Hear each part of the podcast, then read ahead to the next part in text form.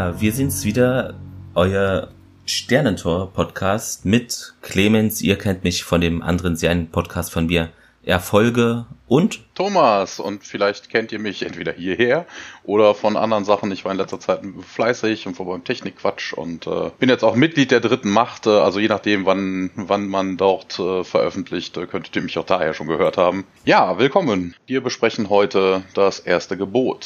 Folge 5 der ersten Staffel. Diesmal Writer immer noch Brad Wright, wie gehabt und so oft.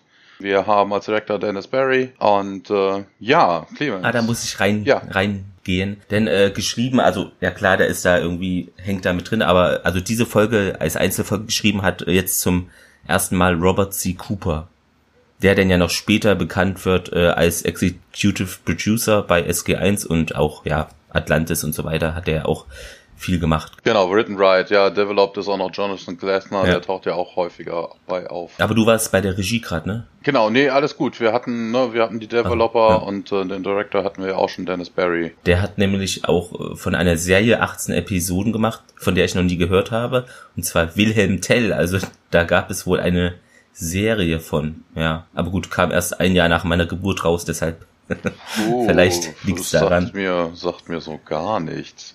Ja. Ich bin eh gedanklich gerade falsch ich abgebogen. Ich weiß nicht, ob das ist. Ja.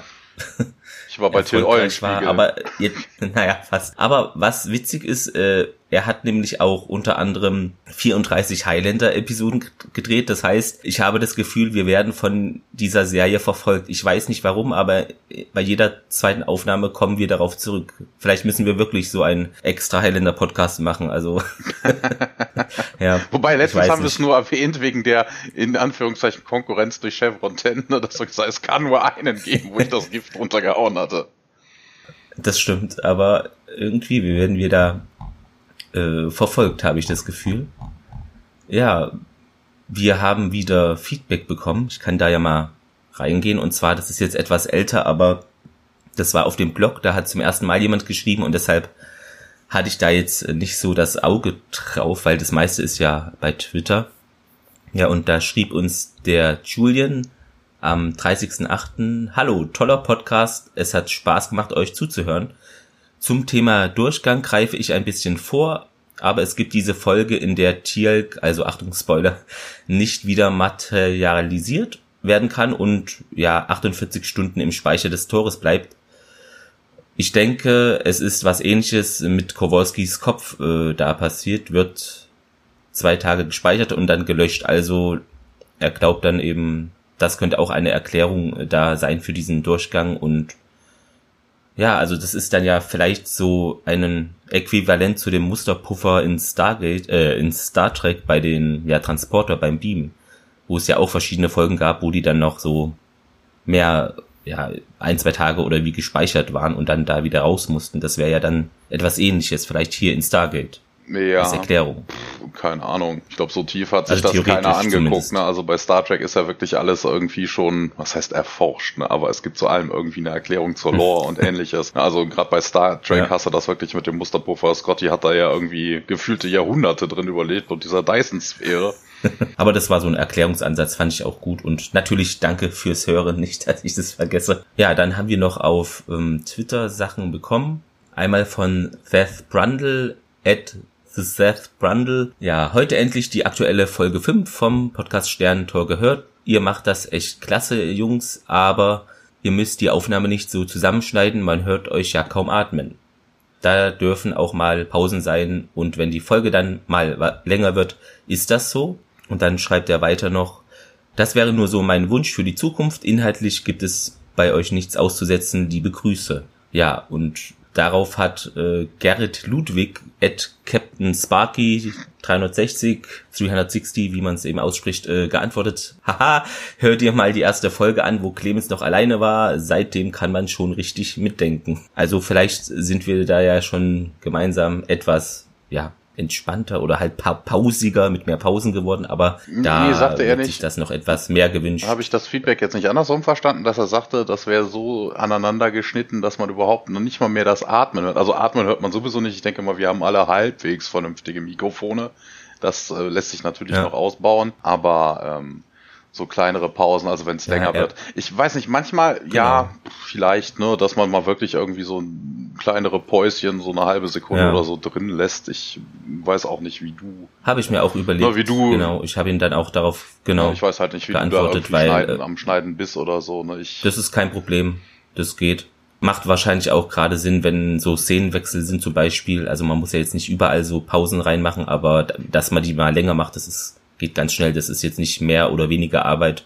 Das hält sich dann die Waage. Ja. Ja, klar. Nee, wie gesagt, ich kann es halt nicht beurteilen. Ne? Wir reden hier drauf los. Klar haben Ja. wir mal ein Päuschen drin oder so, dass das dann natürlich ein längeres Päuschen, weil gerade irgendwas nachgeguckt wird oder ähnliches, das dann rausgeschnitten wird. Das ist ja auch richtig so. Aber ich Ja, habe halt nicht den direkten Vergleich, ne? bis das Ding geschnitten ist oder so. Äh, Ich schreibe mir doch nicht hier auf, so von wegen, hu, hier haben wir zwei Sekunden Pause gemacht und dann kontrolliere ich hinterher das Nee. Ergebnis, ob dann immer noch zwei Sekunden drin sind Das, oder so. Ja. Nein, das ist so ein Gefühlsding beim Hören, da kann ich einfach mehr drauf achten. Das ist kein Problem. Uns schrieb dann noch äh, Lord Retrodeich, äh, Ed Ostfries Jung, ja, Herz plus Retreat ist gleich angehört mit diesen typischen Symbolen. Man hat ja auch nicht immer was zu sagen nach einer Folge, obwohl man sie richtig gut fand. Das ist so mein System, um zu zeigen, ja, die Folge habe ich mir natürlich angehört. Die Folge hatte ich damals auch angeschaut und irgendwann per Zufall ja ein TV, ein Rewatch gemacht. Trotz der dramatischen Situation fand ich die Neandertaler-Seuche echt amüsant. Einige Charaktere mal primitiv darzustellen, obwohl es dem Neandertaler nicht gerecht wird. Also hier eine kleine Kritik habe ich auch schon geschrieben, dann der Verband der Neandertaler hat sich da wahrscheinlich auch schon dann beschwert, dass er da hier zu primitiv dargestellt wird. Aber ist doch schön, mal so Feedback zu bekommen von euch. Ja, genau, also darum geht's ja auch. Ne? Also es wird keiner gezwungen, hier Feedback zu geben. Wenn ihr uns was zu sagen habt oder uns was sagen wollt, könnt ihr das gerne tun. Aber wir Ja. sehen das ja auch an den Downloadzahlen oder an den Likes, ne? wie, wie gut wir ankommen oder nicht. Genau. Und deshalb hatten wir auch schon auf Facebook und Twitter geschrieben, äh, ja, 500 Leute haben uns jetzt angehört. Vielen Dank. Jetzt sind es dann wahrscheinlich mehr, wenn ihr das hört. Aber ist ein guter Start, finde ich. Und wobei ich es auch mehr für mich jedenfalls persönlich es wichtiger ist, dass da eine Interaktion auch mit den Hörerinnen und Hörern stattfindet, als da nur irgendwelche Zahlen anzugucken. Das bringt einen ja auch nichts im Endeffekt, wenn man nur so eine Zahl da stehen hat und nichts passiert, eine Rückmeldung, ja. Ja, okay, wer schweigt, stimmt zu, das kennt man doch. Ja. Ja, was war noch? Ach ja, zu dieser Recherche, wie Thomas ja auch vorhin erwähnt hat, mit dem Technikquatsch, da waren wir ja dankenswerter eingeladen, um ja über Stargate-Spiele erschienene oder nicht erschienene und auch etwas über Mods zu reden. Und da hatte ich ja noch mal etwas recherchiert und äh, ja, dann ein neues Spiel, was in der Entwicklung ist, gefunden, dieses SGC Ego. Und da konnte ich ja auch den Entwickler dann ausfindig machen und kontaktieren, den Oliver. Und hab ihn dann auch gefragt, ja, wie wär's, äh, willst du denn nicht mit uns vielleicht eine Sonderfolge aufnehmen, um da über dein Spiel oder auch die Entwicklung zu reden? Und ja, das werden wir dann nächste Woche für euch aufnehmen. Also wenn ihr das hört, dann ist es schon wieder vorbei, aber ihr wisst ja, wie es gemeint ist. Und da freue ich mich auch schon drauf, denn das ist doch mal eine Sonderfolge wert, finde ich einfach.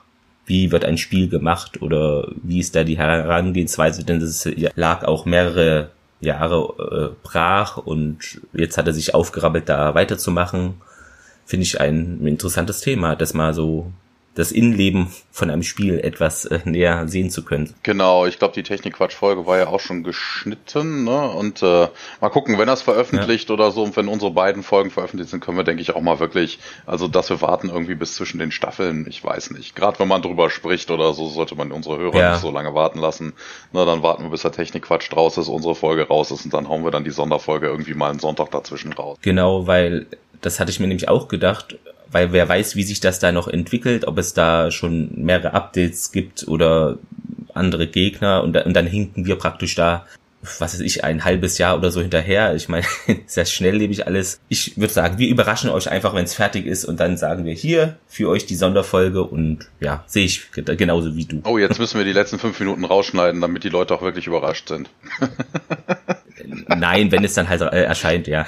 so meine ich das nicht. Ja, was gab es denn noch Neues? Ja, äh, diese neue Stargate-Serie vielleicht. Da gab es ja Neuigkeiten. Also ja, Gerüchte. ja, mehr als Gerüchte. Das sind genau dieselben Gerüchte, die es Ende letzten Jahres schon gab. Also ne, man immer mal wieder ein Häppchen hingeworfen. Ja, es könnte was geben. Ja, es könnten bekannte Gesichter sein. Aber hätte, hätte Fahrradkette, sage ich da nur. Hm. Ja, anscheinend ist der Ablauf oder die Arbeit an dieser Serie, da seien jetzt laut Joseph Melosi war es, glaube ich, äh, fünf Chevrons eingerastet. Ich weiß jetzt nicht, welche Prozentzahl das genau ist, wie da gearbeitet wird, aber hm, da wird wohl hoffentlich im Hintergrund dran gearbeitet. Aber man kann wirklich nicht so viel sagen, sondern. Ja, man weiß ja auch nicht, was, so was die da tun, ne? Ob die ja. jetzt ein Drehbuch schreiben nee. oder was auch immer. Ja. Also fünf Chevrons von sieben wären 71,42 Prozent. Ja, dann heißt es jetzt, wann kommt es raus?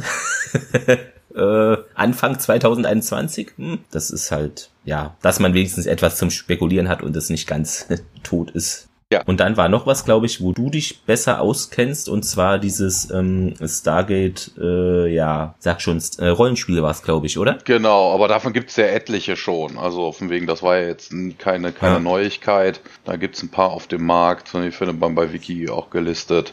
Da gibt es einige Spiele.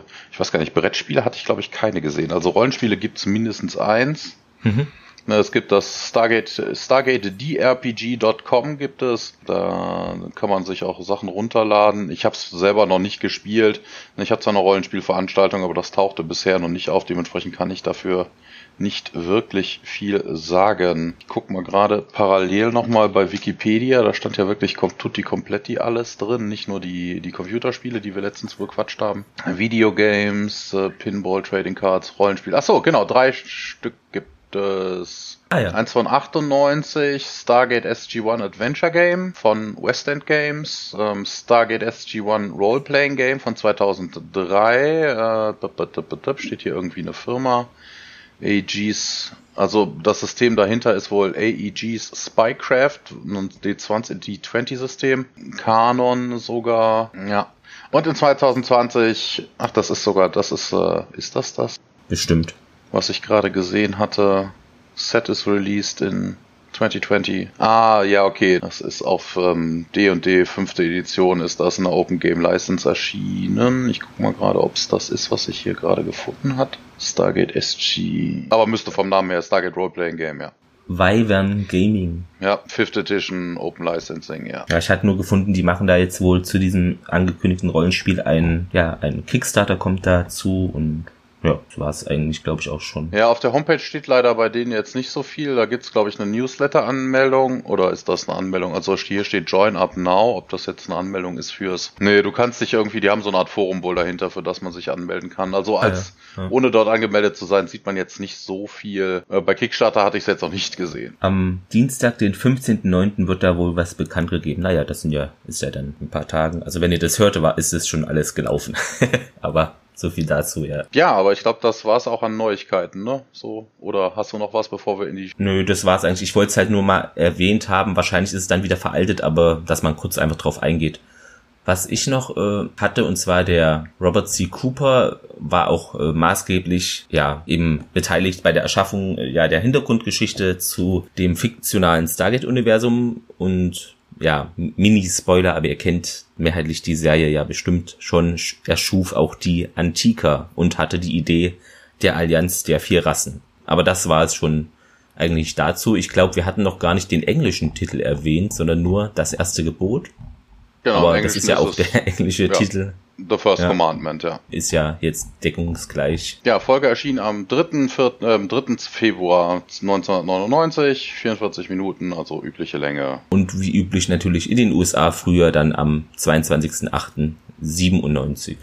Das ist aber interessant, wo hast du das denn her? Weil ich bin bei IMDB davon ausgegangen, dass, mhm. dass das die englische Erscheinungstermin ist. Hier nur bei der IMDB. Ich wundere mich auch gerade. Aber ja. macht, du hast natürlich völlig recht, weil ne, 97 kam die Serie raus, wir sind noch nicht in Staffel 3, das ist irgendwie bei IMDB falsch. Und ich habe jetzt Oder auch nicht die deutsche. Die Deu ich ja. ich habe die englische. Nee, hast du nicht komisch. Ja, dann. Also bei IMDb, ich weiß nicht, da gibt's auch immer pro Folge so eine extra Rubrik Release oder ich weiß jetzt gar nicht, wie die heißt, aber jedenfalls siehst du da auch hier in Spanien war es am Freitag dem so und so viel, in Portugal, Deutschland so und so. Aber ich guck dann meist auf ich weiß gar nicht, wie die äh, Seite heißt. Irgendwas mit Serien, da sehe ich auch immer Deutsch und halt Originalausstrahlung. Ja, ja Ganz Details einfach, hast du hier unten stehen. Hast du völlig genau. recht. Warum auch immer oben ah, ja. die, der ja. 3. Februar steht, weil hier unten steht da halt Release Date in Germany, 3. Februar 1999.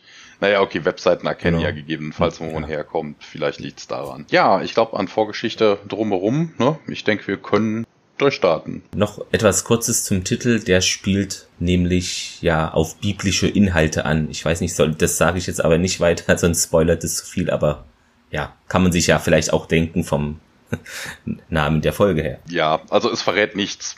Also von wegen, es heißt ja, du sollst Nö. keine Götter neben ja. mir haben, ist das erste Gebot. Ähm, wir werden das gleich noch später noch näher erläutern, aber eigentlich geht's darum nicht. Ja, dann fangen wir doch mal an wir sind auf einem Planeten, es ist Nacht, äh, Nebel im tiefen Wald. Also sehen wir jetzt nochmal die gleiche Folge wie letztens. Nein, hoffentlich nicht. ja, und da sehen wir eben einen Soldaten, der da mit noch einem weiteren vor irgendetwas wohl wegläuft. Hier, der sagt er, also der heißt Connor, ja, und der andere Frakes. Und der, ja, komm Frakes weiter. Und ja, der Frakes, äh, ja, der fällt wohl etwas hin und zurück und der Connor rennt aber weiter. Und ja, ich habe die Fernbedienung verloren, sagt der Frakes, also um dann eben den Code zu senden, um dass die Iris aufgemacht wird, dass man da nicht vor ja, geschlossener Tür steht, beziehungsweise da zerschellt. Und beide rennen dann zurück, wühlen sich dann durch das Laub. Und im Hintergrund sehen wir so Fackeln, die näher kommen, beziehungsweise sind da ja wohl auch Leute dabei. Ich glaube nicht, dass die Fackeln einfach Beine haben. Ja, ich hab sie, sagt der Connor. Und dann sehen wir so, ja, Männer mit Masken und bemalten weiß-schwarzen Gesichtern und die haben auf den Köpfen auch so Stroh ähnliche Sachen und einer von denen schießt mit einem Blasrohr auf die beiden und dieser Frakes wird eben an der Schulter getroffen und auch verletzt, geht dann zu Boden. Der Connor läuft dann weiter zum DHD und ja, beginnt dann das Tor anzuwählen und der Frakes stolpert dann noch etwas Richtung Stargate und ja, seine Verfolger sind da aber nun schon neben ihm, hinter ihm, kommen aus den Gebüschen und ja, fällt dann auf die Knie und bricht zusammen. Ja, das Wurmloch, Wurmloch hat sich mittlerweile ja etabliert, gebildet. Er gibt den Code durch und bemerkt dann erst, dass Frakes nicht mehr hinter ihm ist. Also der Connor hat es da nicht im Blick gehabt bei der Hektik. Er läuft dann etwas zurück und Frakes kniet dann auf dem Boden und ist aber zu schwach, um da noch weiterzugehen und sagt dann, ja, geh los. Und die Ureinwohner kommen dann immer näher und der Connor zögert noch, also überlegt sich, will er den jetzt noch irgendwie retten oder mitnehmen, rennt dann aber doch zurück zum Stargate und dann wird im Hintergrund die Titelmelodie eingespielt und diese Gruppe von Männern umrundet dann diesen Frakes, der da zurückgeblieben ist. Aus der Mitte kommt ein Mann und der sieht nicht wie ein Eingeborener aus, äh, sondern jemand wie von der Erde. Er packt Frakes am Kopf und ja, zieht den an den Haaren so hoch. Ein anderer, der da ebenfalls von der Erde wohl kommt, äh, steht dann da auch noch rum und sagt Frakes, Frakes, Frakes. Immer wenn ich diesen Namen, ich kann nicht anders, ich muss natürlich an Jonathan Frakes denken, weil ich, also diese Stargate-Folge wird euch präsentiert von Jonathan Frakes, weil das einfach so ein Name ist, der ist für mich gebrandet auf diese Sache, ja. Du hast mich schwer enttäuscht, sagt er, mein Sohn. Und der erste Mann zieht dann eine ja, Pistole, war es, glaube ich, und er schießt den Frakes. Connor, der da immer noch nicht durch das Tor gegangen ist, hört natürlich den Schuss aber hat da keine Zeit mehr zum Überlegen. Ja, denn da werden schon die Männer natürlich zu ihm rüber geschickt zum Stargate. Die sehen das ja auch. Und in der Ferne sieht der eine Mann, wie das Wurmloch dann verschwindet. Und er meint dann, ja, na schön, okay, der Connor hat's geschafft. Was machen wir mit dem hier, also mit diesen Frakes? Und der andere sagt dann, ja, verbrennt ihn und sie schütten dann etwas auf den toten Körper, wahrscheinlich Benzin und zünden es dann auch mit einer Fackel an und ja, dann kommt das Intro, was ihr alle kennt. Ja, zu der Szene gab es natürlich noch ein paar Sachen, worüber man direkt mal, was einem direkt ins Auge fällt. Die Masken der Männer, die kennt man vielleicht, wenn man irgendwie hier so Dokus schaut, was äh, indigene Völker angeht, das sind wohl die Masken von einem, von der Bevölkerung von Papua Neuguinea, von den Inseleinbewohnern. Ja, die sind so groß und, und die sind so groß und weiß und irgendwie schlitzig. Ich hatte ein bisschen was, weil ich die Tage über Sardos gesprochen hat, wie dieser Sardos-Kopf. Okay. Ähm, das können wir aber gerne auch in ja. die Show Notes noch verlinken. Da gibt's bestimmt einen Eintrag bei Wikipedia zu. Ja, Asaro Mutmen heißen die wohl. Ah, okay. Hm. Dann ja. der Connor, den wir hier sehen. Kam dir der bekannt vor? Ja, der, ich konnte ihn aber nicht einordnen, aber das Gesicht hatte ich schon gesehen, ja. ja er hat in einigen Sachen mitgespielt. Er hat in Akte X verschiedene Rollen gespielt. Er hat in der Serie ah, Dark. Matter mitgespielt, war einer der Protagonisten. Und er hat auch in The Strain mitgespielt. Also ich kenne ihn bestimmt aus Akte X. Was ich merkwürdig fand, also diese einen Maske, eine Art, das sah wie so ein großer Steinfels-Smiley fand ich aus. Ich weiß nicht, ob du weißt, was ich meine, aber ich fand, es war sehr prägnant und sah mega merkwürdig aus, oder? Weil so an Masken, da denkt man immer, okay, die macht man übers Gesicht, die haben eine bestimmte Größe, aber die waren ja so rund und groß. Ja, ja, eher witzig ist, aus. Ja, ja ist eher so, ein, so, ein, so ein Hut oder ne, der irgendwie ja, so. übers ganze Gesicht noch zusätzlich geht. Also es ist keine Maske, wie man sie üblicherweise genau, einfach nur vor das Gesicht hält und dann ja, das Gesicht bedeckt. Schon eine größere Sache. Fast so ein Maskottchen vielleicht für ein Footballspiel. Ja. Das mit dem Benzin ja. am Ende fand ich irgendwie interessant. Warum sollte ein SG-Team da irgendwie, die haben meistens keine Fahrzeuge dabei, außer jetzt das Melb. Ob die jetzt da ja. kistenweise Benzin mit sich das rumschleppen, um dann irgendwelche Leute verbrennen zu können? Hm. ja, genau dieselbe äh, Frage werde ich mir dann nachher auch noch stellen, aber du hast natürlich recht. Ich weiß nicht, dieses Melb ist ja auch, wenn man das die Rampe rauffahren sieht, das ist ja nicht irgendwie groß oder lang oder hat viele Halterungen, wo du viel Sachen verstauen kannst. Das ist einfach ein Klumpen Technik, der fährt und da kannst du vielleicht ein oder zwei kleine Kisten draufstellen. Deshalb ich glaube, man sieht ab und zu mal, Benzin, man sieht ab und zu mal ja. irgendwie einen Kanister dranhängen. Man kann auch an die Seite was machen, aber mhm. ich denke mal, gerade für so eine Expedition wird es eher Wasser sein. Würde ich auch sagen, weil Benzin es ist jetzt keine Standardausrüstung. Die haben da ja wahrscheinlich auf dem Planeten keine Autos. Also. Na, anzunehmen. Ja.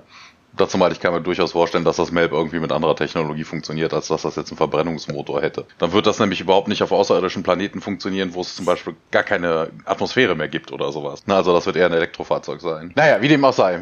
Das Intro kommt, wir sind wieder auf dem Planeten, das Stargate öffnet sich, es ist Tag, und Jack kommt als letzter durch das Tor und SG1 steht schon davor. Man sieht sich ein bisschen um und äh, Daniel stellt direkt fest, dass es hier auf dem Planeten eine sehr, sehr hohe UV-Strahlung gibt, weswegen die Pflanzen sehr gut äh, gedeihen würden.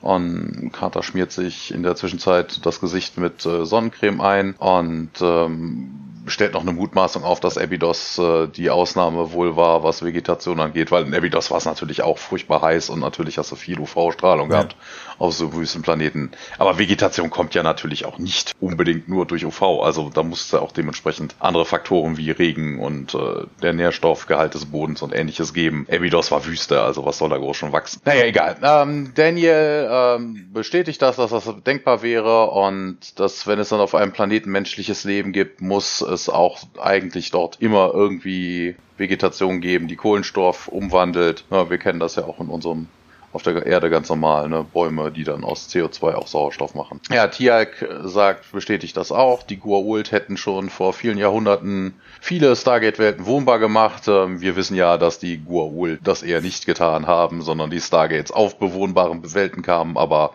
natürlich ist das etwas, was Tialk äh, von seinen Göttern so gehört hat. Ne? Die Gua'uld hätten natürlich alles selber gemacht. Ähm, O'Neill bestimmt, dass man sich am Tor ein bisschen umsieht und sich dann auf die Suche nach SG9 macht. Also die Herrschaften, die wir vorhin wohl gesehen haben.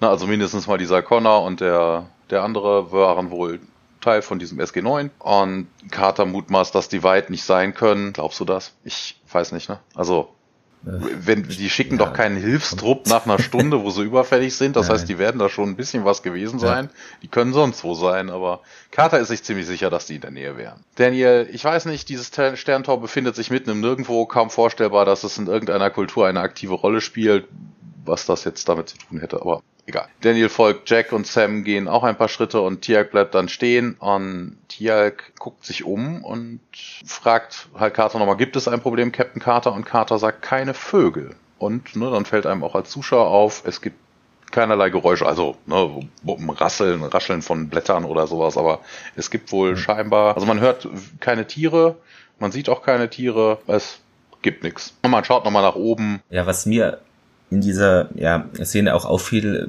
ich glaube, keiner hatte oder nur Carter äh, einen Helm. Selbst ähm, ja der Daniel, der hatte ja auch schon mal so Probleme, diesen Helm da zu befestigen. Der hing da ja meist so locker rum. Der hat so ein Halstuch war es, glaube ich, so ganz cool auf den Kopf gemacht und die haben alle so coole Sonnenbrillen dabei. Ja. ja, vor allen Dingen, wenn man weiß, dass das so eine hohe UV-Strahlung ist, dass man sich dann nicht besser ausrüstet. Also das Melb, sie werden ja vermutlich, bevor sie das erste SG-Team da durchgeschickt haben, eine Melb da reingeschickt haben. Also das hätte man wissen können. Das nehme ich an, ja. Aber hätte man wissen können. Samantha hat ja immerhin Sonnencreme. Ja, ja, eben dabei. genau. Die hat sich vorbereitet, die hat Sonnencreme dabei. ja. Etwas. Ja, die Wissenschaftlerin, die hat aufgepasst. Ja, dann derselbe Planet im Wald. Einige Zeit später, Daniel irrt so durchs Gebüsch. Ja, hier muss es doch irgendwo Straßen geben, meint er. Jack, Leute. Und plötzlich aus diesem Laubboden kommt dieser Connor so heraus, hat sich da anscheinend versteckt, packt Daniel und hält ihm eine Pistole an die Kehle. Ja, schon gut, schon gut, nicht schießen. Dann kommt Jack hinzu mit seiner Pistole und hält sie dann an Connors Hals. Ja, ein überaus kluger Ratschlag, sagt O'Neill. Nimmt dann Connor die Waffe weg und der dreht seinen Kopf in seine Richtung, ist auch erstaunt, äh, den O'Neill zu sehen. Und ja, O'Neill spricht dann mit ihm, ja, Lieutenant Connor, dann bricht er zusammen, ist wohl zu erschöpft und Daniel befreit sich aus seinem Griff. Jack fängt ihn dann noch auf, den Connor, und ja, O'Neill meint, komm, okay, kommt, äh, gehen wir. Die wohl vorher bei dieser Szene irgendwie an der, der, der an den Props irgendwie was problememäßig hatten. Also, wenn ich jemanden eine Waffe an den Hals halte, ist das doch eher ein Messer. so, Pistole, die richtet man normalerweise irgendwie auf den Kopf, aber hm. Vielleicht äh, war die Requisite, das war noch nicht parat, hier nimmt irgendwas, ach komm, nimm das. Pistole ist noch da. Ja. Wer weiß, wie das da im Set immer äh, zugeht. Haben einfach irgendwas ja. gegriffen. Hier, nimm deine Waffe, es liegt ein Messer da und eine Pistole, man nimmt sich die Pistole. Ja, natürlich. Das ist dann wie bei Indiana Jones. Ne? Komm nicht mit der Pistole, komm nicht ja. mit dem Messer zum Pistolenfight. Ja, wieder ein Szenenwechsel und äh, Jack und Daniel haben wohl in der Zwischenzeit äh, Connor zurück zum Stargate gebracht, wo jetzt auch die anderen sitzt und er sitzt oder liegt halb da auf den Stufen und O'Neill fragt Connor, na schön, Connor, was ist hier los? Und äh, die Kommandozentrale hat vor sechs Stunden ihr Signal erhalten, aber niemand kam durch. Wieso? Jetzt wissen wir auch, warum zeitnah, also Carter davon ausging, dass hier ja. irgendwie jemand noch um die Ecke wäre, weil es war vor sechs Stunden wohl erst. Und Connor sagt nur Hansen. Carter fragt, wo ist er? Wir müssen, aber Connor winkt ab und sagt nein, nicht. O'Neill dann, was ist? Äh, Connor, Frakes, er, also Connor scheint immer noch so ein bisschen durch den Wind zu sein. Er sagt nicht irgendwie viel. Also das ist so ein Dialog, der besteht so aus ein, zwei Wortsätzen. Also was ist, ne, Frakes, er und O'Neill ergänzt jetzt Connor. Und jetzt kommt man endlich mal richtig ins Gespräch. Der Connor ist nämlich ein bisschen weiter gestolpert und vor dem Häufchen Asche, was mal Frakes war, kniet er halt nieder und zieht die Erkennungsmarke aus dem Haufen Asche. Und hier nochmal, ich will wissen, was passiert ist. Und ähm, Connor fragt, ob er die Erlaubnis hätte, über über einen Vorgesetzten zu sprechen und O'Neill, klar, schieß los.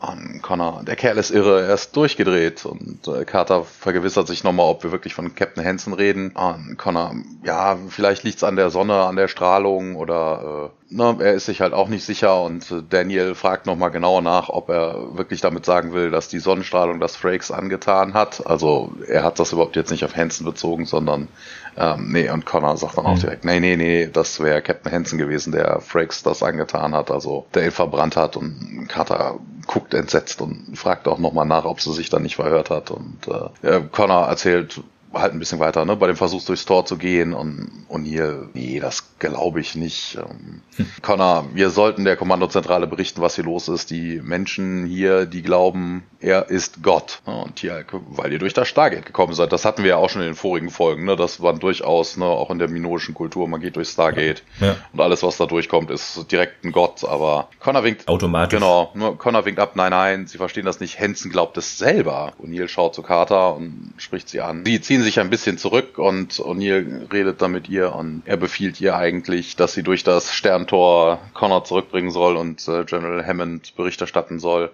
Aber Carter sagt Nein, Sir. Und O'Neill ist etwas irritiert dadurch, weil sie halt Nein sagt. Ähm, Carter ergänzt noch, wir würden gerne dabei sein, wenn sie Captain Hansen suchen und dass er wohl auf sie hören würde und äh, O'Neill zieht die Augenbrauen hoch und sagt dann, es ist eins ist klar, Captain, entweder wir bringen ihn zurück, dann wird er vor ein Militärgericht gestellt oder nicht. Wir wissen, was das bedeutet. Und Carter, ne, ich kenne den Mann Colonel und O'Neill weiß das scheinbar wohl, also es klingt jedenfalls so, ne, und das könnte vielleicht das Problem sein. Ja. Genau. Und Carter sagt dann, ich habe mich von ihm getrennt, weil ich ihn kenne. Ich äh, weiß, wie er denkt und was er vorhat.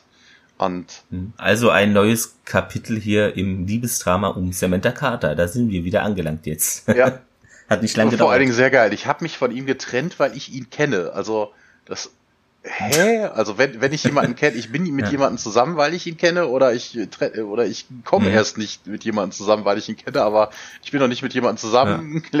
Also es klingt ein bisschen merkwürdig, es heißt im Englischen auch ein bisschen anders. Gerade das mit dem Trennen. Sie Ja. sind nämlich nicht nur ein Paar gewesen. Sie erzählt nämlich, she gave, I gave back the ring. Also die waren sogar verlobt. Ja, das hätte ich dich jetzt nämlich auch gefragt, weil das hatte ich irgendwo gelesen äh, in den ja, Recherchen zu der Folge, dass die verlobt waren und ich dachte mir, habe ich nicht aufgepasst bei der Folge, wo stand da oder wo kam da der Satz mit verlobt? Das war bei mir gar nicht drin. Ja. Super, ne? Halt Ich krieg hier eine völlig andere Story erzählt. Also nicht völlig anders, aber es ist schon, finde ich, ein ein sehr Unterschied, ja. krasser Einschnitt einfach. Ja. Und ihr fragt dann, wie, wie gern er immer ein Gott sein wollte. Also, ne, von wegen mit dem sie hat sich getrennt, weil er einen Gottkomplex hat oder so. Hat dann, nein, nee, ich verstehe das genauso wenig, wie das passieren könnte, aber sollte SG1 den verfolgen, dann würde sie auf jeden Fall mitkommen. Und Connor mischt sich dann irgendwie da ein. Moment mal, nein, das ist unmöglich und ähm, es gäbe hunderte und tausende von denen und äh, er sei ihr Gott und dass sie für ihn sterben würden und für ihn töten würden. Aber O'Neill winkt wieder ab, dass das nicht sein Problem sei und dass man jemanden brauche, der dem General Bericht erstattet und das sind sie. Und äh, Connor macht's dann wie Carter und sagt, nein, Sir. Und jetzt der folgende Dialog ist halt richtig schön, weil Ja. O'Neill zieht wieder Ja. die Augenbrauen hoch und äh, wiederholt dann das Ganze. Nein, Sir, steht auf meiner Uniform nicht irgendwo Köln? Das Ja, das ist, fand ich sehr gut. Und da habe ich auch was zugefunden noch, ja. Denn, ja, auf seiner Uniform steht wirklich nirgendwo Colonel. Das ist eigentlich der, der ganze Witz bei der Sache. Ja, natürlich, Ähm, wird auch später nochmal, ja, wird auch später, genau, das Rangabzeichen und wird auch später nochmal dann aufgegriffen. Stichwort Wormhole Extreme und noch eine andere Folge. Also später kommt das auch nochmal ähnlich zur Sprache in Bezug auf diese Folge tatsächlich, ja. Connor besteht aber darauf, weil er sagte, er kennt den Planeten und die Situation und dass es wirklich der Wahnsinn wäre, aber wenn man gehen würde, dann würde er auf jeden Fall sie begleiten. Tia versucht ihn auch davon abzuhalten, weil er sagte, dass er nicht körperlich dazu in der Lage war, aber Connor besteht darauf, weil Frakes sein Freund war und Carter versucht da irgendwie zu vermitteln, ne, dass es nicht um Rache ginge und ähm, Connor aber vielleicht nicht für sie. Wir sollten uns auf den Weg machen, solange es hell ist. Und ja, O'Neill ergibt sich seinem Schicksal und äh, na schön, gehen wir die Götter besuchen. Connor noch, hoffentlich haben sie genug Sonnencreme dabei. Und äh, Daniel, wir sind ziemlich gut eingepackt. Wobei ich mir denke, wir sind ziemlich gut eingepackt, klingt ja mehr so, als, als hätten die entsprechend Klamotten Das an. ist Aber kalt. Klamotten ist ja irgendwie Ja. falsch. Das haben wir ja schon gesehen. Sie haben keinen Hut auf. Aber egal. Die äh, Carter erzählt noch ein bisschen was zum Planeten, dass die ermittelten Daten wohl zeigen, dass weder Schatten noch eine dicke Wolkendecke uns schützen. Es könnte regnen, aber wir würden einen Sonnenbrand kriegen. Connor stimmt zu. Neil fragt dann, warum man dann deshalb tagsüber unterwegs sein sollte. Das macht ja eigentlich in dem Kontext gar keinen Sinn. Mhm. Connor erklärt dann, dass das Leben hier eh anders sei als auf der Erde, dass die Menschen in Höhlen leben würden und äh, vielleicht sogar, dass das mal Minen waren und dass sie wegen dem UV-Licht halt eher nachts herauskommen, dass man immer noch hinter ihm her sei. Ja, O'Neill sagt, los geht's und man zieht sich seine Sonnenbrillen auf und macht sich auf den Weg. In dieser Szene gibt es übrigens eine Orse-Anspielung. Die ist mir direkt nämlich aufgefallen, weil im Deutschen heißt es schön, heißt es, na schön gehen wir die Götter suchen. Im Englischen heißt es, na, von wegen, dass man nach dem Wizard suchen möchte. Ja. Na, also, der Wizard of Oz halt. Ja. Na, das macht der Jack ja öfters, diese Anspielungen.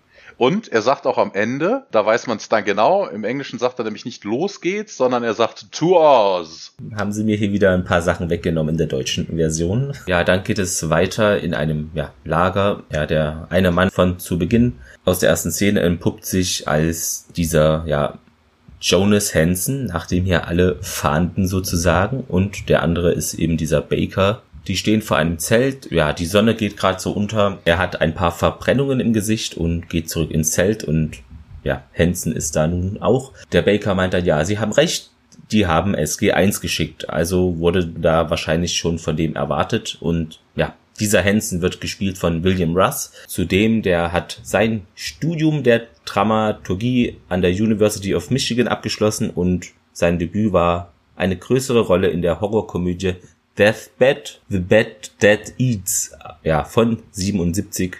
Unter anderem hat er mitgespielt in American History X, die Serie Das Leben und ich nie gehört. Auch Mr. Sterling, eine Serie und in Boston Legal war er auch mal und ja, in Bosch auch. Also viele verschiedene Serien war er unterwegs. Gefühlt habe ich den aber trotzdem noch nie gesehen. Ich habe auch nachgeschaut, weil kam mir nicht sonderlich bekannt vor. Ja. ja, Hansen steht jetzt bei einer jungen Frau und nimmt da so seine Erkennungsmarke in der Hand reißt sie sich da samt Kette vom Hals und wirft sie dann ja auf den Boden. Ja, in der Szene, was ich sehr interessant finde, ne, der Baker stand ja draußen vor dem Zelt, guckt irgendwie in der Weltgeschichte rum, ne, mhm. guckt zur Sonne hoch oder so und dann geht er rein und sagt ja von wegen, die haben SG1 geschickt. Wo ich mir dann denke, das hast du ja jetzt am Stand der Sonne gesehen oder steht draußen, guckt in die Sonne und das nächste, was er sagt, oh, die haben SG1 geschickt. Er ist vermutlich unter die Seher gegangen. Ja. Wieder ein Szenenwechsel, wir sehen ein Zeltlager, das ist das von SG1, man ist immer noch auf dem Planeten und dunkel ist es geworden, ein Feuer wurde entfacht, und Daniel und Sam sitzen am Feuer und essen etwas und äh, das ist auch wieder einer der, der typischen Dialoge. Daniel, es schmeckt nach Hühnchen, ne? das hat man ja ganz oft in irgendwelchen Science-Fiction oder Fantasy-Sachen, ne? irgendjemand isst was völlig Unbekanntes und dann heißt es, na, na tastes ja. like chicken, aber der Dialog mhm. an der Stelle ist schon richtig, richtig mhm. gut, weil Carter fragt, was dagegen einzuwenden wäre und er sagt, das sind Macaroni mit Käse. ja, das fand ich auch sehr gut und ist vor allem auch eine Anspielung auf ja den ersten Emmerich Stargate Film. Werdet ihr bestimmt gemerkt haben mit diesem Das schmeckt nach Hühnchen. Ja, ich sag ja, ne, das taucht häufiger auf. Das taucht auch natürlich mhm. in, in, ja. im Emmerich Film auf. Und äh, Sam guckt daraufhin genau. auf jeden Fall ihr Essen an und legt es wieder zurück. Also das war einfach wirklich so gut für einen Gesichtsausdruck dabei. Das ist auch ja, so geil. Schöne Situationskomik auf jeden Fall. Ja, ja, das ist wirklich gut.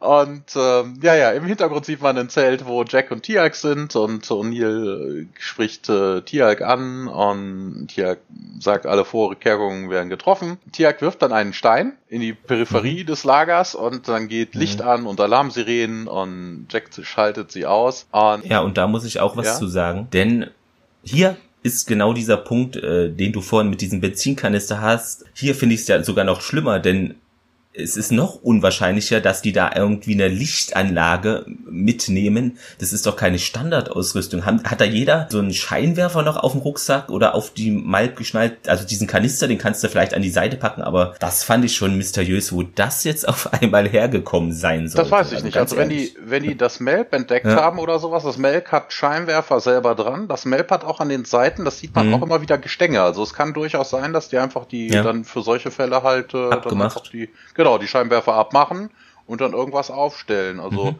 irgendwoher werden sie es haben. Ja. Ne, und Wir setzen einfach unsere Hörerinnen und Hörer darauf an. einen Falldraht ja. oder sowas, das kannst du ja relativ simpel machen. Ja. Ne? Also vor allen Dingen, also bitte, ne, das ist doch der MacGyver-Darsteller, der hätte das aus äh, ja, okay. einem Zigarettenfilter einem und einem Kaugummi hätte er eine ja. ganze Alarmanlage gebaut. Also, aber die Reaktion von O'Neill ist dann perfekt. Wenn sich irgendwer an uns heranschleichen möchte, sind wir auf jeden Fall gewarnt. Im Englischen ist das viel cooler.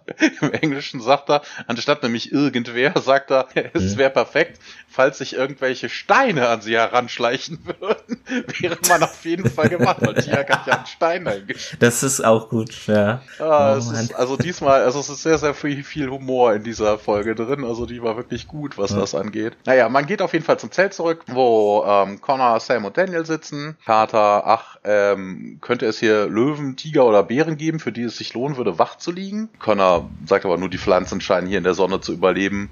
Und Daniel, wie konnte sowas passieren? Ich meine, dass die SG-Teams sind doch alle herausgebildete, also ausgebildete Profis. Mhm. Also er geht überhaupt nicht auf das, das Tierproblem ein sondern bezieht sich wieder auf das Problem, dass hier sich irgendwelche SG9-Mitglieder für Götter halten und irgendwie einen Sonnenstich haben oder ähnliches. Jack setzt sich neben Daniel und Connor, als wir die ersten Höhlenbewohner trafen, verneigten sie sich vor uns, hielten uns für Götter. Ne? Das ist halt das übliche Verhalten, was wir sonst ja auch so kennen. Daniel bestätigt das, dass das ein häufig anzutre anzutreffendes Phänomen sei.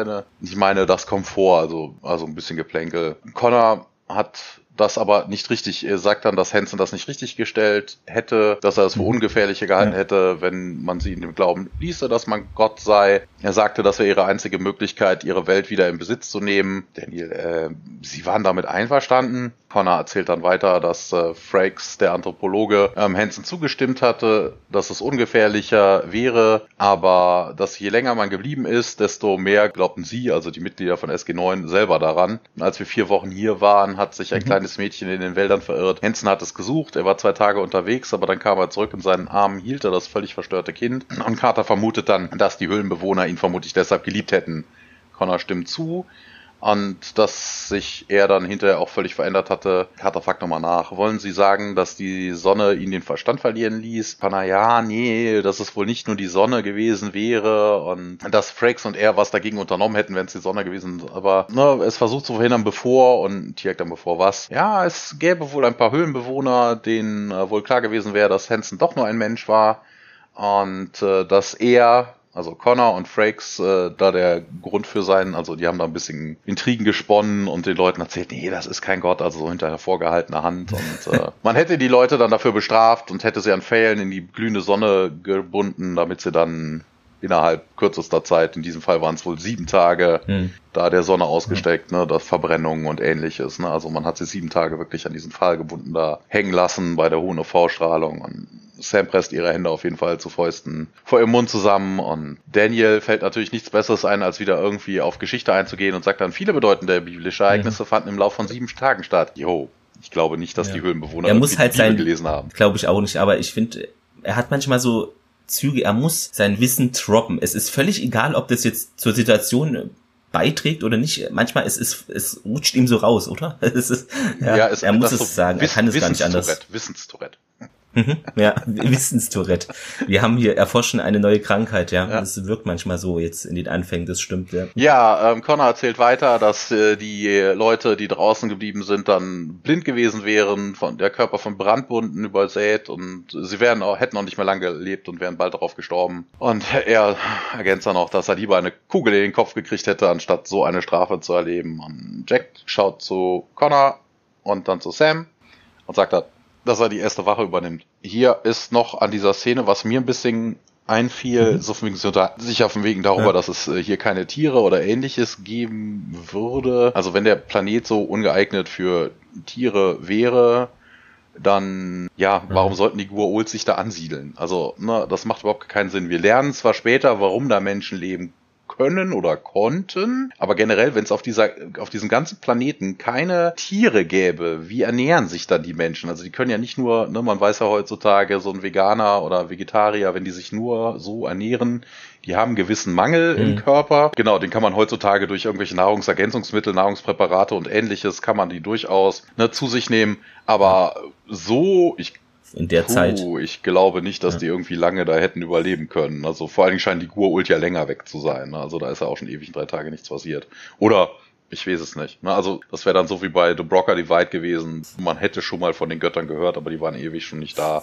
Also sie glauben ja auf jeden Fall noch dran. Ne? Sie halten sie für Götter, weil sie durchs Gate gekommen sind. Also muss es da wenigstens noch irgendwelche Gerüchte geben, die noch so aktuell sind, dass man auch an sowas glauben könnte. Wir sind jetzt wieder in diesem Lager, wo dieser Hansen ist und der tritt da nachts aus seinem Zelt heraus, geht ein paar Schritte, ja, zu einem Abhang und da sieht man dann eine Arbeitermine, wo eben Menschen schwer am Schuften sind. Also da wird wohl etwas gebaut, erbaut. Dann springen wir ja in das Zeltlager von SG1. Ja, Jack ist natürlich wach. Wie angekündigt hält er da Wache. Connor wacht auf und geht zu ihm hey Colonel, jetzt übernehme ich die Wache. Jack sieht dann so einen Schatten durch, ja, schemenhaft sieht er den da rumhuschen in der Dunkelheit. Der Connor nimmt es auch wahr, richtet da seine Waffe hin und Jack weckt dann den Tierk, Sam und Daniel und ja, sie sind dann wohl von diesen Höhlenmenschen, wie es aussieht, umzingelt. Ja, O'Neill dann ja aufwachen, wir kriegen Besuch. Daniel, sind Sie sicher?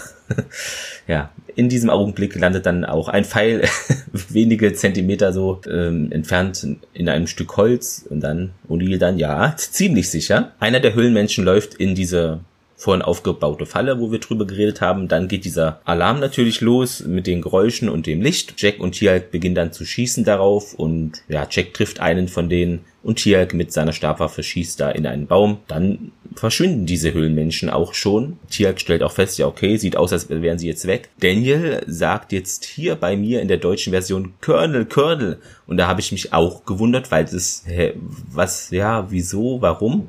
Aber da handelt es sich auch wohl um einen Übersetzungsfehler, denn im Original, das wirst du mir wahrscheinlich jetzt auch bestätigen, ruft er natürlich Connor, weil der verschwunden ist, ja, oder? Tut er auch. Klar, man sieht den Connor da nicht, das macht viel mehr Sinn, dass man denkt, okay, wo ist denn dieser Connor jetzt, ne? Weil den Colonel hast du ja eben gesehen. Ja, an dieser Szene haben wir aber noch ein paar andere Sachen, so von wegen, also hier ist das deutsche Transkript natürlich wieder völlig für, für den Popo, weil mhm. Höhlenmenschen, also nur weil diese Menschen in Höhlen leben, sind das jetzt keine Höhlenmenschen. Höhlenmenschen ja. haben Fälle an und jagen mit einem Holzkeil, also das sind schon kulturmäßig mehr so Mittelalter, alter Orient oder so, so sehen sie jedenfalls aus, also das sind keine Höhlenmenschen. Eigentlich hätte ich in dieser Szene noch erwartet, dass Jack noch irgendwas sagt. Ne? Also ja. wegen, okay, ja, Connor ist weg, da muss man sich drum kümmern, aber ich hätte eher so ähm, irgendwie noch, bevor Daniel dann nach äh, Connor ruft, irgendwie noch von Jack irgendwas erwartet, so von wegen, hey, die Annahmeanlage klappt ja auch mit mehr als Steinen.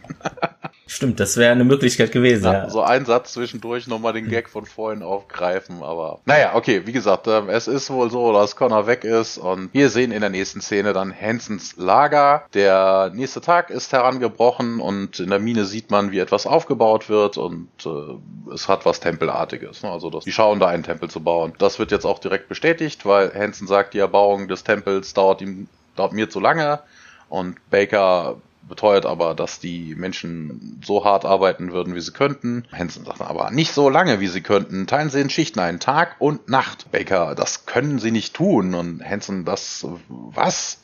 Baker, das ist ihr Tod. Und äh, Hansen, ja, Opfer müssen sein auf dem Weg zur Erlösung. Also man merkt schon, dass er irgendwie völlig einen an der Latte hat. Vielleicht hängt es ja auch mit der Sonne zusammen, ne? Wahrscheinlich. Und dann mit der Persönlichkeit und ja. Dann, ja, sind wir in dem Wald wieder. SG1, ja, setzt ihren Weg fort, da laufen herum. Daniel und Sam unterhalten sich.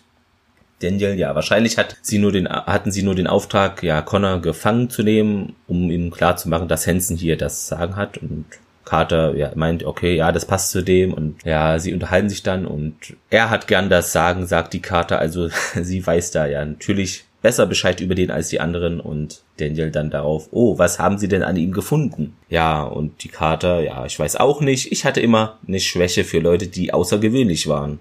Oh, hier muss ja, ich kurz, hier muss ich direkt oh, ja. ähm, eingreifen. Für außergewöhnlich mhm. waren, ja, nein. Im Englischen sagt sie nämlich Lunatic Fringe. Also Leute, die wirklich einen an der Latte haben. Ach so. Ne, ja, das ist natürlich äh, schon etwas anderes. Ja. ja. Ich glaube, im Hintergrund der O'Neill verzieht so sein Gesicht oder lächelt so. Ne? Also er registriert da schon genau, auf welchen Typ äh, die Karte steht. Also so würde ich das jedenfalls inter interpretieren. Ja, vor allen Dingen aber interessant, ne? Weil ja, er hält er sich selber für einen, für einen Verrückten, dass Carter auf ihn dann stehen könnte. Also Jack macht jetzt nicht so einen durchgeknallten Eindruck. Nö. Aber vielleicht äh, schreibt er sich das so heimlich dann, weißt du, ins Notizbuch mit, äh, dass er da Irre lachen. vielleicht sich in diese Wei Richtung Irre ja, verändert, genau. Anzumachen, ja. Irre lachen, Gott werden und dann klappt es vielleicht. Ja, Daniel sagt dann auch, ja, das ist doch schon mal was, wenn jemand Charme hat und die Carter, ja, ich weiß nicht, ich sollte überraschter sein, bin es aber nicht. Das hat schon immer in ihm gesteckt, das waren zu viele Geheimoperationen. Das ist typisch für die Einschätzung unserer Soldaten durch die Regierung, sagt Daniel. Je verrückter sie sind, desto extremere Situationen werden sie eben ausgesetzt. Und er schielt dann zu Jack rüber nach hinten. Und die Carter, ja, komisch. Ne? Es, er war nicht so glücklich über das Ende unserer Beziehung, aber ich fand, er hatte sich wieder im Griff, ja. als wir uns im Stargate-Kommando trafen. Ja, sagt sie ja. natürlich auch. Sie sagt nicht am Ende der Beziehung, sondern before she broke up the mhm. engagement. Also bevor sie die Verlobung löste. Und in der, mit dem im Griff. Und das im Deutschen klingt das irgendwie überheblich, ne? Also wegen im Englischen ist es nicht mhm, anders. Mhm, ja, also wegen sie sagt halt, broke up the engagement, der Rest ist bedeutungsgleich. Aber er hatte sich wieder im Griff, als wir uns im Kommando, ne, was, was erwartet mhm. sie? Also von wegen, dass jetzt, äh, sie hat die Verlobung gelöst und der wird deshalb irre oder? Das klingt irgendwie so von wegen, uh, ich hab den verlassen. ja, das, Natürlich ist der jetzt genau. total Mischugge oder so. Ja, und jetzt hat er sie wieder gesehen und alles ist wieder im Kopf bei ihm richtig. Ja, das könnte man so sehen. Das, das ist richtig, ja. Und Daniel meint aber, ja, offensichtlich ist da nichts gut. Dann sehen wir nun, wie Tiak, ja, der von weg schon gegangen ist, die Hand hebt und ja, alle bleiben dann stehen. Jack geht zu ihm nach vorne und ja, was ist denn Tiak? Ja, es geht da lang und ja, sie folgen ihm jetzt erstmal einfach, kommen dann an eine Schlucht, von der man eben diese ganze Mine jetzt auch sehen kann.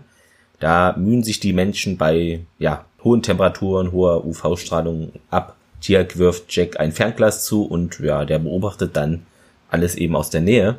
Mhm. Und Tiak meint die Straße. Ja. Ist, dir hier was aufgefallen? Die Leute, die dort arbeiten? Mhm. Nö, ich glaube nicht. Äh, der Witz ist, das ist eher, das ist zwar ein, ein Steinbruch, ja, die Leute hacken da mit verschiedenen Gerätschaften auf den Felsen rum und ähnliches. Der Witz ist mhm. aber, dass die halt eher Abraum schaffen. Also die kloppen wirklich ja irgendwie diesen ganzen Kram klein. Also es sieht doch eher aus wie Schiefer. Aus Schiefer kannst du eh nichts Großartiges bauen, aber die kloppen halt ja. die Steine zu Bröseln. Also wie mache ich denn aus Bröseln einen, einen Tempel? Also dass man da Steine rausbrechen würde, Stimmt. die jetzt für ja. einen Tempel passen, da würde man also andere größere. Arbeiten erwarten. Ne? Also von wegen, ne, dass du dann irgendwie mit dem ja, Hammer und mit dem Meißel zugange sagst. bist und dann irgendwelche Klötze rausbrichst oder hier gibt ja dann auch so Varianten, die Stimmt. früher wohl gang und gäbe waren, dass du ein Loch einmachst und dann mit einem Holzkeil den da aufweichst, damit der sich ausdehnt, damit der Stein gesprengt wird. Aber die kloppen da Steine klein. Wie, wie so in so einem amerikanischen Gefängnisfilm. Also, und aus Bröseln mache ich keinen Tempel. Ja. Tiag meint, die Straße führt aus dem Tal heraus Richtung Berg. Jack sieht dann, wie ein Mann bereits, ja, vollkommen verbrannt an diesem Pfahl da hängt und immer noch gefesselt ist. Links neben ihm ist ein weiterer Mann, gefesselt natürlich auch und noch weiter links sie sehen wir nun diesen Connor, wie er gefesselt ist und ja, Jack schüttelt den Kopf und seufzt, wirft das Fernglas zurück. Ja, in einer halben Stunde bin ich wieder da. Tiag will ja gleich eingreifen. Ja, wenn du vorhast, Connor zu retten und ja, noch nicht, Captain, wenn es soweit ist, müssen Sie mir helfen, die Vordertür zu öffnen, Richtung Carter und die meint, sie sei bereit. Dann steht er auch schon auf, der Jack, verschwindet und Tirk dann, ja, wenn das so weitergeht, wird bald keiner mehr übrig sein, um ihn anzubeten. Ja, Sam schaut dann auch durch das Fernglas und Daniel meint wieder, ja, die verhalten sich wie Abraham, muss hier also wieder seine Geschichtskenntnisse, äh, Bibelkenntnisse äh, droppen und ja, Sam und Tirk werfen ihm einen Blick zu, hm, und Tiag natürlich fragte sich auch, wer ist Abraham? Genau, das ist ja der und Running Wir kriegen es nochmal erklärt. ja, eine biblische Gestalt. Er gilt als einer der Stammväter der Menschheit. Gott stellt seinen Glauben auf die Probe und befahl ihm ein großes Opfer zu bringen, seinen Sohn Isaak. Ja, Tiak erkundigt sich dann, ja, hat er den denn geopfert und dann, ja, er hat es zwar versucht, aber ein Engel stoppte ihn und da war es fast schon zu spät. Sam schaut nun nochmal durch das Fernglas und dann sehen wir da ein paar Männer an einem ja, schwereren Stein wohl zusammenbrechen und dieser Baker sieht es geht da auf sie zu und ja, steht auf, sagt er und der Mann, der eine, ja, er ist so erschöpft, er bräuchte Schlaf. Ja, Halsmaul, also der Baker ist da eisenhart zu diesem Mann auf dem Boden, ja, soll ich ein Exempel an dir statuieren? Willst du das? Hä? Carter kann das wohl auch gar nicht so recht mit ansehen und ja, gibt das Fernglas an Tiag und Daniel, will sich das eben einfach von der, der Nähe ansehen, beziehungsweise eben verhindern, dass dieser Mann, der schon am Boden liegt, dann zu Tode kommt ja, Daniel auch meint, ja, ist das denn ein kluger Plan? Und sie dann, ja, Daniel, ich kenne Hansen gut, das hat der Colonel vorhin gemeint, also lässt sich da nicht beirren. Ich meine, der O'Neill, der Vorgesetzte, ist gerade weg, jetzt kann sie da fast machen, was sie möchte. Ja, ist die Katze aus dem Haus, tanzen die Mäuse auf dem ja, Tisch. Richtig, ja. Hatte ich mir auch gedacht. Wir sollten sie aufhalten, äh, meinte Daniel noch weiter, aber Tiak, ja, das wäre unmöglich gewesen. Wobei ich das auch nicht glaube, wenn der Tiak diese mal hochnimmt, dann kann die nicht irgendwo hingehen. Ich glaube, der könnte da jeden hochnehmen. In der Zwischenzeit pirscht sich äh, Unil eben an diesen Steinbruch äh, näher heran, beobachtet weiter und durch sein Fernrohr an dem Gewehr äh, zielt er so und zu diesem Gefangenen da am Pfahl sieht er und Tiak auf der anderen Seite beobachtet, wie dieser Baker weiterhin diesen Mann auf dem Boden da, auf den einschlägt. Sam ist hinter diesem Mann, äh, tippt ihm auf die Schulter und verpasst ihm dann anschließend einen, ja, Kinnhaken, einen saftigen. Und der Baker geht dann auch erstmal zu Boden benommen. Ah, das hat gut getan, sagt sie. Ja, Jack läuft dabei zu Daniel und Tiak zurück. Connor sieht schlimm aus, meint er. Es sind zwei Wachen da, aber dann sieht Jack jetzt ebenfalls, was Daniel auch eben durch das Fernglas gesehen hat. Ja, Baker im Hintergrund Mittlerweile ergreift sie, also hat sich wieder berappelt. Ja, Sam hebt die Hände hoch und legt dann ihre Waffe ab. Also da kommen jetzt Verstärkung an. Und O'Neill dann, ja, Daniel, er zeigt nur auf Sam vor sich, aber hat keine Ahnung, was er dazu noch sagen soll. Naja, na schön, was soll's, sagt O'Neill. Wahrscheinlich ist dies die einzige Möglichkeit, ohne da ein Feuergefecht auszukommen. Sam wird von Baker dann abgeführt und ja, vermutlich dann zu diesem Hansen eben gebracht. Jo, das wird auch in der nächsten Szene direkt bestätigt, ne, dass Sam dann weiter geschubst wird und vor Carter, äh, vor Carter sei schon, Carter wird äh, vor, vor, von Baker geschubst, ne, zu Hansen hin. Und Carter sagt, ja, ist ja gut, ist ja gut. Und ähm, Hansen sitzt derweil auf einem steinernen Thron, umringt von jungen Frauen. Und der sagt dann, ja, wurde auch langsam Zeit. Carter, hallo, Jonas. Ähm, der lacht dann kurz und er sagt dann, ja, guckt hier, look at me, was, na, guck, was aus mir geworden ist. Du dachtest, aus mir wäre nie was geworden. Und ein ziemlicher Aufstieg, was vom Captain zum ähm, Carter geht aber gar nicht drauf ein und fragt, was, was denn mit ihm los sei. Und Hansen bietet ihr einen Platz an, sie setzt sich hin. Er legt dann los und erklärt, dass die Höhlen mal Minen gewesen wären, sie zögen sich meilenweit durch die Hügel, dass die Menschen sich hier wie Kanickel vermehren würden. Und äh, sie hätten nicht die notwendige Technologie, sich durch Graben mehr Platz zu schaffen. Sie haben natürlich auch nicht den Mut, die Höhle zu verlassen. Er vergleicht das mit, mit dem Land der dritten Welt, äh, das kurz vor der Explosion steht. Und ähm, Carter fragt danach, und äh, du willst sie jetzt retten? Heinzen winkt ab, oh, ich weiß, was ich mache. Die Bewohner dieser Welt sind menschliche Wesen. Sie sind wie wir. Wir können wie sie ignorieren. Von unserer Erde entführt. Jahrhundertelang zur Sklaverei gezwungen. Carter, ja, das könnten wir doch nicht ändern. Und Hansen, ja, doch, das können wir. Wir müssen ihnen helfen. Und Carter hakt danach, ne, wie man ihnen denn helfen soll. Das Gott spielen und äh, sie zu Tode schinden wird dir da überhaupt nichts bringen. Hansen, ich hasse dieses Wort. Benutze es nicht. Das hier ist kein Spiel. Es ist eine Frage der Definition. Mein Volk braucht mich, es glaubt an mich und weil es an, an mich glaubt, schindet es sich. Cartagens zu Tode. Ja, Hansen, ne, wir bauen eine Zivilisation auf Sam und ohne Opfer wäre sowas nicht zu machen und äh, sie seufzt nur abwehrend, ja. Hansen ergänzt dann wieder, es ist besser, als in der Höhle zu verfaulen, in so erbärmlichen Verhältnissen zu hausen, wie du sie noch nie gesehen hast. Ich erschaffe ein großartiges Volk. Das klingt irgendwie so ein bisschen wie Trump, ne? Also dieses, dieses ja, diese spinnerte Gefasel, so ja. von wegen, ja, ne, das Opfer bringen und, ja. Make, make, mhm, make the Höhlenmenschen great again oder sowas. Carter, ja, nach deinen Vorstellungen und Hansen bejaht das nochmal. Das wird einfach fantastisch werden. Du wirst es erleben. Du wirst es erleben. Ja, dann wieder bei dieser Mine. Die drei anderen von SG1 schleichen da sich an die Felswand, von wo aus Daniel, Tialk und Sam eben das alles verfolgt haben, beobachtet haben und wir sehen auch diese Arbeiter wieder. Und O'Neill dann, ja, wir sollten uns einen von denen schnappen, mit ihm reden. Und Tialk äh, wendet aber ein, ja, er könnte uns dann verraten. Daniel, ja, vielleicht auch nicht. Und Daniel beobachtet dann einen, ja, von diesen Arbeitern, der sich da so versucht, unauffällig von den anderen zu entfernen. Und meint auch, ja, vielleicht nicht. Ich glaube, ich habe den richtigen Kandidaten schon, ja, gefunden. Etwas weiter im Wald jetzt äh, sehen wir diesen Arbeiter, wie er da an einem Bach kniet und eben etwas trinkt, versucht dann seine Wunden auch und Verbrennungen zu säubern. Dann kniet sich der Daniel zu ihm, wäscht auch seine Hände und der schaut den Daniel dann so an.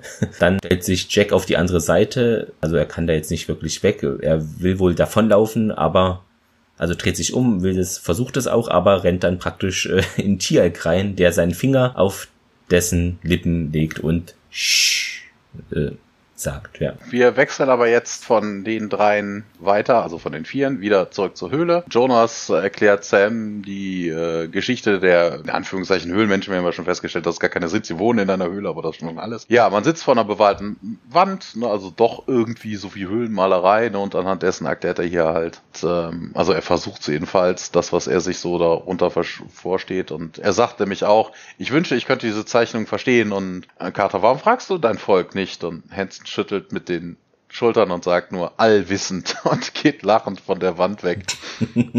Carter fragt nochmal nach, du wusstest, dass ich kommen würde. Und Hansen, ja, das war eigentlich klar, du bist als Heilerin der seelisch Verwundeten dafür prädestiniert. Ich war der Einzige, bei dem du versagt hast. Der flügelarme Vogel, der nicht gesund werden wollte. Also scheint also auch vorher schon irgendwelche mentalen Probleme also vermutlich durch seine Sondereinsätze, mhm. ne, dass Carter irgendwie, sie sagte ja auch, wie ich ja ne, in der Übersetzung, dass ja. dann nur so ein Lunatic, also er hat wohl da einen Schaden weggenommen und Carter fand das irgendwie anziehen, dass er einen Schatten hat. Ja, so ein Helferkomplex scheint das hier, ne? So Sam scheint mhm. irgendwie. Das ist möglich. Ja, Carter sagt dann aber, du scheinst ganz gut alleine fliegen zu können und ähm, Hansen nickt und er hatte gehofft, dass sie das verstehen würde. Sie sieht auf jeden Fall dann die Pistole, die liegt im Hintergrund, liegt ihre Ausrüstung oder generell Ausrüstung und sie zieht auf jeden Fall eine Waffe hervor und zielt auf ihn. Kada, ich verstehe es durchaus, du bist krank und brauchst Hilfe. Und Henson, was ist deine Vorstellung von Hilfe? Ja, Du kommst mit mir zurück. Tja, dann wirst du sie gebrauchen müssen, Sam. Nur zu, sie ist immer noch geladen. Und er geht langsam auf sie zu. Ne? Sam zielt auf äh, ihn und ihre Hände zittern immer mal wieder. Und äh, ja, sie guckt ihn aber trotzdem ernst an und Hansen fordert sie nochmal auf. Tu es! Sam zuckt zusammen. Hansen ergänzt noch, um es noch leichter zu machen. Denn so viel ist sicher, das ist die einzige Möglichkeit, mich aufzuhalten. Was was sind ein paar Tote gemessen am Überleben meines Volkes? Wenn du ihren Erlöser umbringst, wären die Menschen verärgert. Aber immerhin wäre ich tot. Sam schafft es einfach, dich abzudrücken und Sam sagt dann, zwing mich nicht dazu. Hansen nochmal, mach schon, warum drückst du nicht ab? Du brauchst doch nur abzudrücken und Sam lässt aber ja, mit tränigen Augen dann die Waffe sinken und er nimmt sie ab. Hansen sagt dann auch, du hattest die Waffe und offensichtlich hattest du auch alle Macht und dennoch behielt ich die Kontrolle. Das ist die Kraft eines Gottes. Ne? Also hier hört man mal wieder, er hat wirklich den Gottkomplex und äh, dann ist auch die Szene schon wieder zu Ende. Und wir sind wieder mal in diesem Wald.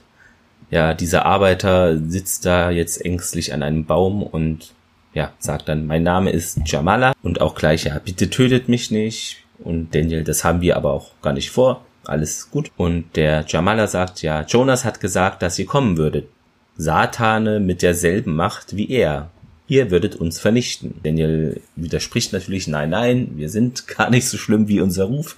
Sozusagen, äh, ja, keine Satane nimmt auch seine Brille ab. Jamala kann dann seine Augen sehen und wir sind Menschen wie du. Ich bin Daniel, das ist Jack und das hier ist Tialk. Ja, natürlich schaut er dann auch auf den Tialk, dieser Jamala und dann ist er ein Jafar, Daniel Beatas und er fällt wieder in seinen alten Trott zurück, dieser Jamala, ja, töte mich nicht, töte mich nicht. Daniel sagt aber, ja, das ist unser Freund hier. Lächle doch mal, mach ein freundliches Gesicht zu Tialk.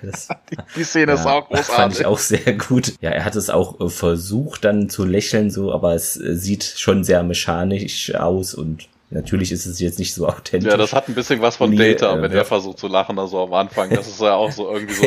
ja, stimmt. Ja, so ganz äh, angestrengt Mundwinkel verzerren. Und O'Neill stellt es auch fest und meint, ja, daran müsst, musst du wohl noch eine Weile arbeiten. Woher weißt du, dass er ein Schafar ist, meint dann Daniel, hast du schon mal einen gesehen? Und der verneint das, dieser Jamala, aber als ich klein war, da habe ich da Geschichten von gehört. Er ist ein Diener der alten Götter, nicht wahr? Und will dann, naja, ja und nein. Er stammt aus einer anderen Welt, genau wie wir eben. Wie meinst du das? Äh, und O'Neill dann, ja, wir sind von der Erde, sie ist weit, weit draußen. Jonas ist auch von der Erde und er sei eben kein Gott. Er ist nur ein Mensch, ein verrückter Mensch, zugegeben, aber und Daniel kürzt die Sache dieses Mal ab und meint, ja, okay, okay, Jonas ist böse. Der will dann wegkrabbeln, dieser Jamala hat da immer noch Angst. Und der O'Neill dann aber schon gut, er kann dich nicht hören und kann dir auch nichts tun. Aber er wird euch vernichten, wenn ihr weiter an ihn glaubt und ihm folgt, sagt Daniel. Und der sieht das nicht so, der Jamala, denn er meint, ja, der wird uns doch retten, indem er euch in der Sonne schuften lässt, ja, das ist ein, wirft Tialk ein. Das ist an der Stelle auch wieder ein Übersetzungsfehler. Ne? Er, das geht überhaupt nicht darum, ah. dass man ähm, darauf eingeht, dass die in der Sonne sich schuften lassen. Klar, es geht darum, aber Tiag fragt von wegen, ob sie bis zur, also working to extinction, ne, also bis so, okay, dass sie ja. schuften bis zum, äh, bis zum Umfallen, äh, wäre im Deutschen, also schuften hm. bis zur Auslöschung. Ja, der Jamala meint noch, ja, wenn der Tempel, äh, Tempel fertig ist, äh, wird Jonas den Himmel orange färben und Tialk und Jack tauschen Blicke aus, so, hä? Dann können wir gefahrlos in die Sonne gehen und niemand wird mehr krank sein, sagt äh, der Jamala. Ja, was aber auch etwas merkwürdig ist, denn dass da irgendwie jetzt alle krank singen wegen der Sonne, hat man jetzt so auch nicht gehört, nur wenn da einer halt sieben Tage irgendwo aufgehangen wird, aber das versteht sich ja von selbst, dass man danach nicht ganz gesund sein ja, kann. Also Nein. eigentlich, ne, wenn du es genau nimmst, ist halt der Hansen dafür verantwortlich. Ne? Wenn ich gehört habe hier vorhin, dass die Leute in den Höhlen leben hm. und eigentlich nur nachts rauskommen, ja, ja okay, ne, je nachdem. Wenn ja. du einen Mond hast, den haben wir jetzt nicht gesehen, hast du natürlich immer noch UV-Strahlung, ne, die von dort reflektiert wird. Wobei ist es, nee, ist, ist es? Kannst doch, ich glaube schon, du kannst auch vom, vom, vom Mondlicht theoretisch einen, einen Sonnenbrand kriegen. Ne? Es gibt ja so Mondkinder oder sowas. Das ist halt richtig, richtig ja. übel. Aber die kommen halt nur nachts raus. Da sollte die UV-Strahlung zu vernachlässigen sein. Ne? Also von wegen, dass die wirklich dadurch krank wären oder ähnliches, das ja, kommt ja eigentlich eher durch den, durch den Hansen selber. und dass sie da am Tag eben da in der Hitze schuften, ja. ja. O'Neill auch gleich, ja, was, den Himmel färben, hä? Was geht's da? Und dann natürlich den Himmel, ne? Und ich weiß, wo der Himmel ist, aber wozu? Und der Jamala erklärt dann, wenn der Himmel orange sei, ist eben alles gut, es gibt keine Krankheiten. Und Tialk dann, und Jonas kann den Himmel orange färben und ja, der nickt dann, der Jamala, woher weißt du das denn? Ja, er hat es uns gesagt. Also ist ja leicht zu überzeugen natürlich, wie da viele von denen. Und O'Neill dann zu dem Tierark, ja, weißt du denn, was er damit meinen könnte? Und der, ja, ich glaube schon. Ich weiß nicht, ob wir dann eine übergroße Fanta-Werbung sehen werden nachher, aber irgendwas Oranges anscheinend. Hier haben wir wieder einen Szenenwechsel. Man ist wieder im Lager und äh, Jonas kommt aus seiner Höhle heraus. Sam läuft ihm hinterher. Er zeigt auf die Arbeiter und den Tempel und Hansen sagt, ne, der Tempel wird überwältigend werden, nicht wahr? Und Carter, was hat denn das für einen Sinn, Jonas? Wenn er fertig ist, wird niemand mehr da sein, der dich anbetet. Und Hansen winkt ab, ich bitte dich. Nur naiver und blinder Glauben wird das Überleben dieses Volkes ermöglichen. Pure Hingabe. Sie müssen bedingungslos an mich glauben, wenn ich sie aus der Wüste ins gelobte Land führen soll. Ich trenne nur die Spreu vom Weizen. Und abgesehen davon bin ich doch verrückt. Nicht wahr? Und Carter, hey, das habe ich nie gesagt, ne, dass er verrückt wäre, aber du würdest es denken, sagt er zu ihr. Na, macht nichts, ich habe immer noch Vertrauen in dich, auch wenn du nicht an mich glaubst. Noch nicht, aber du wirst dich noch besinnen. Carter, das äh, glaube ich nicht, Jonas. Und Hansen äh, sieht sie an und zieht sie dann zurück in die Höhle und sagt, komm mit. Hier dann wieder ein Szenenwechsel. Ja, man ist im Wald. Tialk malt auf einem Notizblock ein bisschen rum, eine Halbkugel mit einem Sockel darunter und Daniel fragt dann, was, was das sein soll. Der Jafar sagt dann, das ist etwas, was ich bei den Gua'uld kennengelernt habe. Es schafft ein Kraftfeld in der Luft. Und Daniel ist ein bisschen schwer vom Begriff und fragt dann, wozu? Als äh, Schutz vor der Strahlung, vor der Sonne dieses Planeten. Tialk, das Gerät, welches sie benutzen, schien den Himmel orange zu färben. Und Jamala bestätigt, dass die Höhlenmalereien sogar davon erzählen, sie zeigen dieses Symbol. Und Neil, hast du eins dieser Dinger, von denen er spricht, schon mal gesehen? Jamala nickt. Daniel, wo? Und wieder ein Szenenwechsel. Also jetzt kommen wirklich immer ein paar ganz kleine Szenen oder so, aber ja. Wir sind nämlich jetzt wieder in dieser ja, Höhle bei diesem Hansen. Jonas reißt da, also der Hansen, einen Vorhang zur Seite und ja, da wird ein großer Gegenstand auf dem Boden sichtbar, war eben zuvor abgedeckt. Er zieht äh, ja, die Decke weg und da sehen wir nun dieses Gerät anscheinend, worüber auch Tier eben gesprochen hatte. Sam sieht es sich genauer an, ja, was ist das? Und der Hansen dann anscheinend etwas, was die Gua'uld zurückgelassen haben. Nach der Legende nach, eben, falls er das so richtig verstanden hat, nutzen es die alten Götter dazu, den Himmel orange zu färben um die Menschheit vor der Sonnenstrahlung zu schützen. Und dann Carter so eine Art Schutzschild und dann Hansen, ja, also falls jetzt der Letzte es nicht mit begriffen hat hier in dieser Folge, worum es äh, jetzt geht, ähm, ich glaube, jetzt haben wir es alle mitbekommen. Vielen Dank. Und ja, du weißt nicht, wie man es in Gang setzen. Und der Hansen, ja, das ist nicht unbedingt mein Spezialgebiet hier. Und die Karte, ja, versteht es dann, beginnt dann so etwas zu lachen. Aha, ich sollte nicht herkommen, damit ich bei dir bin, Jonas. Ich sollte nur für dich rauskriegen, wie man das Ding in Gang setzt. Und der Hansen dann, oh nein, das ist nicht wahr. Ich hoffe aufrichtig, dass du dich eines Tages ja bereit erklären wirst, meine Göttin zu werden. Die Sam zuckt leicht nach hinten und ja, stell das Ding an, sagt Hansen. Und wenn ich es nicht tue, dann werden wir zusehen, wie auch der letzte Höhlenbewohner in der Sonne gestorben ist, bevor ich uns beide töte, sagt er, entfernt sich dann vom Gerät. Er ließ kein einziges von seinen Worten zur Erde fallen. Also holt dann seine Bibel raus. Die hier trage ich seit Jahren mit mir herum, sagt er. Die ganze Zeit über habe ich Gott gesucht. Jetzt bin ich angekommen. Uh. Also von wegen, ja, die Übersetzung ist nicht so ganz korrekt. Ne? Er sagt im Englischen, and here I am. Das heißt, ja, natürlich, ich bin, ja, hier bin ich, ja. ne? Hier bin ich, ich bin hier angekommen, aber eigentlich geht's ja mehr darum, so wegen, ich habe die ganze Zeit gesucht, so wegen und look at me now, ne? Also jetzt bin ich's. Ja, ja, eben, ja. genau. Das ist natürlich ja. der Kontext hier im Englischen. Ne? Ja, wir sind wieder im Wald. Jack und Jamala haben die Sachen getauscht und ne, die Klamotten halt. Ne? Jack trägt jetzt das Arbeitergewand und Jamala Jacks äh, SG-Ausrüstung. Ähm, der Jack schmiert sich hier eine ganze Tube Sonnenmilch auf seine Haut und ich frage mich sowieso von wegen, warum sollte er das jetzt tun, nur weil er die Klamotten wechselt? Das hätte er die ganze Zeit machen sollen sollen. Aber Tia kritzelt derweil weiter auf diesem Block rum. Jamala fragt dann, dann hast du deine Götter jetzt genauso verraten, wie ich jetzt meine? Und hier, die Wesen, die ich verraten habe, waren keine Götter. Sie hatten Macht, aber Macht alleine macht einen nicht zum Gott. Verstehst du das? Und hier mischt sich ein. Wenn Connor noch einen Tag da draußen steht, wird er sterben. Ne, wir haben ja vorhin gesehen, dass die da angeboten rumstehen und äh, ja, wobei, ne, wir haben doch vorhin schon gelernt, man kann da sieben Tage stehen, ohne dass man, also dass man direkt tot ist, ja. aber naja, egal. Daniel, wenn Tiag dieses Gerät wirklich bedienen kann, dann können wir Hensons Macht ernsthaft gefährden. Und hier fehlt irgendwas. In der deutschen Übersetzung fehlt irgendwie ein halber Satz. Weil im Englischen geht's nämlich darum noch, von wegen, dass man wegen Carter was unternehmen sollte.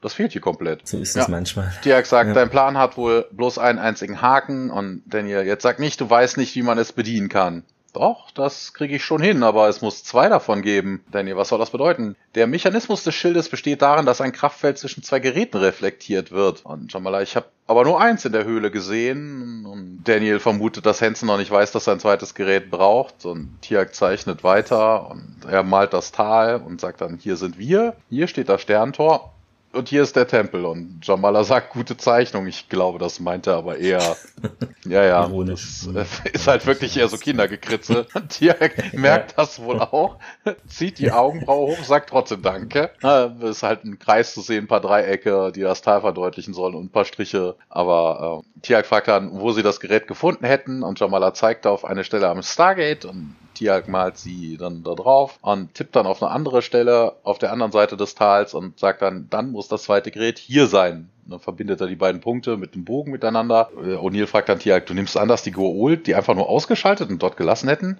Und Tiag sagt, ja, genau. O'Neill, tut mir leid, Tiag, aber deine Berechnungen könnten falsch sein und Connor kann nicht länger warten. Ich versuche ihn rauszuholen und ihr macht euch die Suche nach dem zweiten Gerät und ich werde mir Mühe geben, zurückzukommen. Das ist auch geil, weil das mir jetzt, jetzt im Moment fällt mir das sogar ein. Deine Berechnungen könnten falsch sein. Er macht ja eigentlich gar keine Berechnungen. Aber er sagt, sagen, was er sagt es im Englischen halt auch, ne? But your calculations could be way hm. off. Vielleicht macht Vermutung mehr Sinn. Hier die Vermutung, dass das Gerät da und da ja. ist, könnte falsch sein. Es ist auf jeden Fall, es ist auf jeden Fall keine, keine Übersetzungsfehler, ne, wenn man das häufiger hat. Ja, ja Jack geht dann auf jeden ja. Fall und dann gibt's einen Szenenwechsel. Genau, mal wieder im Wald jetzt. Äh, die drei machen sich eben auf die Suche nach diesem besagten Gerät. Der Jamala geht voraus, bleibt dann aber kurz stehen und vor ihm befindet sich ja ein paar Stufen sind da, die er hinaufgeht und er kniet sich dort auf dem Boden. Genau so sah die Stelle aus, wo wir auch das andere Gerät gefunden haben, sagt er. Daniel kniet sich ebenfalls hin und entfernt so ein paar Blätter vom Boden. Ah, das ist massiver Felsen. Da kommen wir nie durch. Tialk haut ein paar Mal mit seiner Stabwaffe auf den Felsen. Ich glaube, da war es so, sogar so, dass er, also dass er nicht wirklich diesen Felsen berührt oder irgendwas war in dieser Szene. Nee, nee, er halt macht, er macht, Fehler er haut nicht, wurde. Er haut nee. nicht, er macht ein bisschen Tok, Tok, Tok, so, ne? Er ja. klopft drauf rum. Ja, ja. und meint dann auch, ja, tretet beiseite. Daniel schnappt sich Jamala und gemeinsam gehen sie die Stufen hinunter, wobei die da eher fast rennen, merkwürdigerweise. Tialk stellt sich zu ihnen und schießt dann einmal auf diese Platten da, welche dann auch, ja, zerspringen und Daniel kniet sich vor das Loch. Ah, hoffentlich funktioniert es auch noch, also haben da wohl, ja, das entdeckt nun. Wir sind wieder im Lager und Jack schleicht sich an hinter einem großen Felsblocken und ähm, er hat ein Blasrohr dabei und setzt eine Wache, die oben auf dem Hang steht, außer, außer Gefecht. Ne? Also ein Blasrohr wird benutzt, der Typ fällt dann bewusstlos die Wand hinunter, genau hinter Connor und andere Gefangene und Jack in seiner Verkleidung geht halt hinüber, lässt den Kopf gesenkt, nähert sich und Connor sagt, töte mich. Und hier, was soll das? Ich bin ihretwegen hier. Und zerschneidet dann die, die Seile und dann wird auch gefragt, ne, können sie laufen? Connor nickt halt und äh, dann geht's los jetzt und Jack nimmt dann Connor an den Arm. Ne? Das sieht halt so aus, als würde er ihn irgendwie abführen. Oder O'Neill besteht darauf, dass man vielleicht doch mal ein bisschen schneller gehen sollte. Und aber dann taucht Baker auf. Er entsichert seine Waffe und sagt halt, die beiden bleiben dann stehen und Jack dreht sich um und ähm, O'Neill, hey, wie geht's denn so? Wir würden gerne noch ein bisschen bleiben, aber irgend so ein hirnamputierter Psychopath wollte meinen Kumpel hier sterben lassen, deswegen hauen wir jetzt ab. Ja, ist halt Jacks Art, ne? Baker verpasst ihm daraufhin eine Ohrfeige und O'Neill, au! Ah, der Baker, er ist halt nicht allein, da stehen noch ein paar andere Wachen rum. Ne? Baker durchsucht dann Jack und nimmt die Waffe ab, auch das Messer und äh, Baker dann, ja, vorwärts und dann werden sie in Jonas Höhle geführt. Das ist jetzt auch die nächste Szene. Sam stellt da wohl Berechnungen an und sagt, ja, der Hauptschalter scheint grundsätzlich nach demselben Schaltkreismuster zu funktionieren, eben wie das Sternentor. Und der Hansen dann, ja, versuch einfach hier das Ding in Gang zu bringen. Also ist ihm natürlich egal, wie das jetzt im Einzelnen funktioniert. Hauptsache, das klappt. Ja, und was, wenn ich es nicht kann? Und in dem Moment wird eben Jack und Connor werden hereingeführt. Carter dann, ja, Colonel O'Neill. Und der O'Neill Captain. Wenn ich das richtig sehe, läuft alles nach Plan. Jonas geht dann auf ihn zu und macht irgendwas dann dem Handgelenk. Äh, ja, er schießt ihn. Und die Carter, nein, alles gut. Ich, äh, sie kniet sich dann auf den Boden und wendet sich wieder diesem Gerät zu. O'Neill dann, ja, glauben Sie, Sie können das Ding in Gang setzen? Hansen ungeduldig, ja, tu es jetzt. Wenn es funktioniert, werde ich ihn verschonen. Sie schaut zurück zu Jack, welcher nur mit den Schultern zuckt und mit dem Kopf auch nickt. Bleibt dann eben wohl nichts anderes übrig, als das so zu machen. Er deutet mit seinen gefesselten Händen dann an, ja, dass sie das ruhig arbeiten soll. Sam legt einen Schalter dann um und ja, ein roter Strahl schießt dann so nach oben. Und der Hansen dann, ja, oh, es ist unglaublich. Also hat auf einmal auch eine merkwürdig hohe Stimme, hier in der deutschen Version jedenfalls. Dann gibt es wieder eine Miniszene im Wald. Daniel und Tialk befreien in der Zwischenzeit eben dieses andere Gerät weiter vom Laub. Wird es funktionieren? Und der Tialk dann, hm, ich weiß nicht. Jamala kommt dann auf sie zugerannt.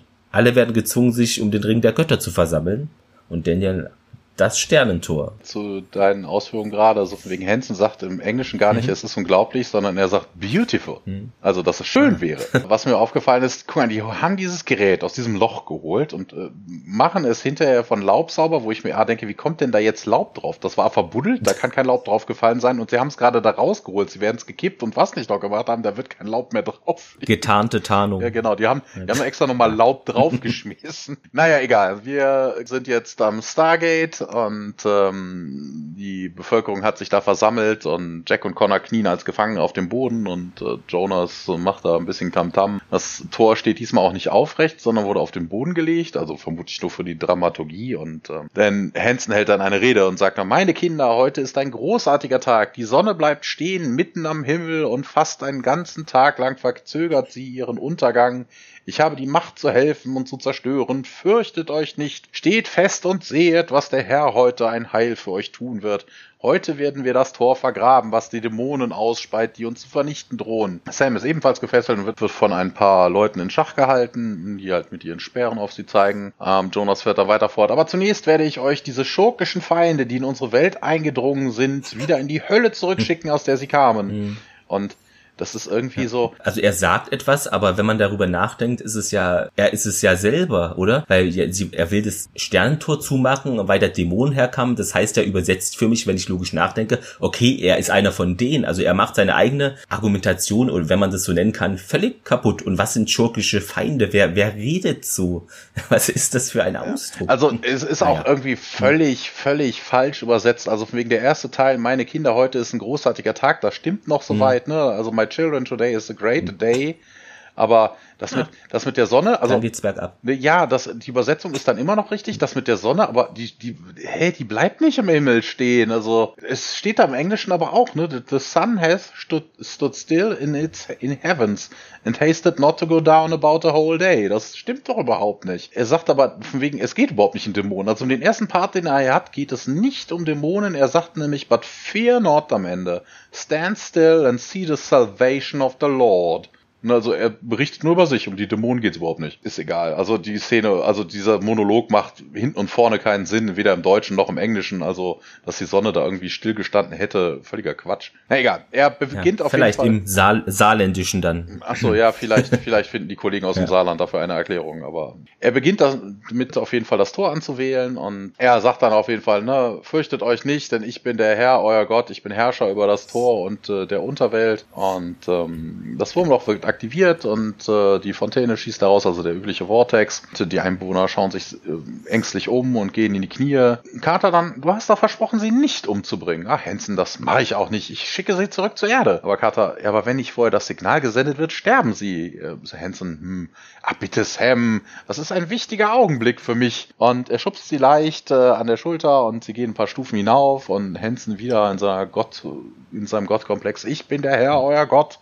Und es gibt nichts, was ich nicht tun kann, Niemand ist größer, niemand hat größere Macht und sagt dann zu Baker. Hat auch so Piratenschiff-Vibes, finde ich, wo die so stehen. Ja, ja, mit der Planke. Wie auf so einer ja, Planke, ja, Planke, um, um dann, genau, ja, reingestoßen zu werden. Ja, Baker, zu Baker gewandt sagt er, stoß sie hinein. Und Baker schubst dann Jack und Connor nach vorne, Richtung Tor, ne, über diese provisorische Rampe, wo du sagtest, ne, wie die Planke im Piratenschiff. Mhm. Ja, Jack und Connor stehen da drauf und gehen bis zum Vorsprung und, äh, aber dann kommt Daniel irgendwo aus der Menge gesprungen und sagt, halt, wartet noch. Und äh, Jamala schießt in der Zwischenzeit halt mit äh, Tiag Stabwaffe auf Baker und normaler sagt aus dem Weg und Jonas zieht seine Waffe und aber Sam haut ihm die irgendwie aus der Hand. Er schlägt sie zu Boden und Jack funkelt ihn dann an und Jonas äh, schlägt weiter um sich und äh, Sam versucht sich zu wehren. Doch dann schießt Jamala auf ihn, der Schuss geht daneben, aber Jonas hört auf. Sam scheint irgendwelche Schmerzen zu haben und Daniel dann wieder, hört mir zu, ganz egal, wo, was euch Jonas gezeigt hat oder für euch getan hat, er ist kein Gott. Hansen, hört nicht auf ihn, das sind Dämonen, Helfer des Teufels, ich bin euer Retter.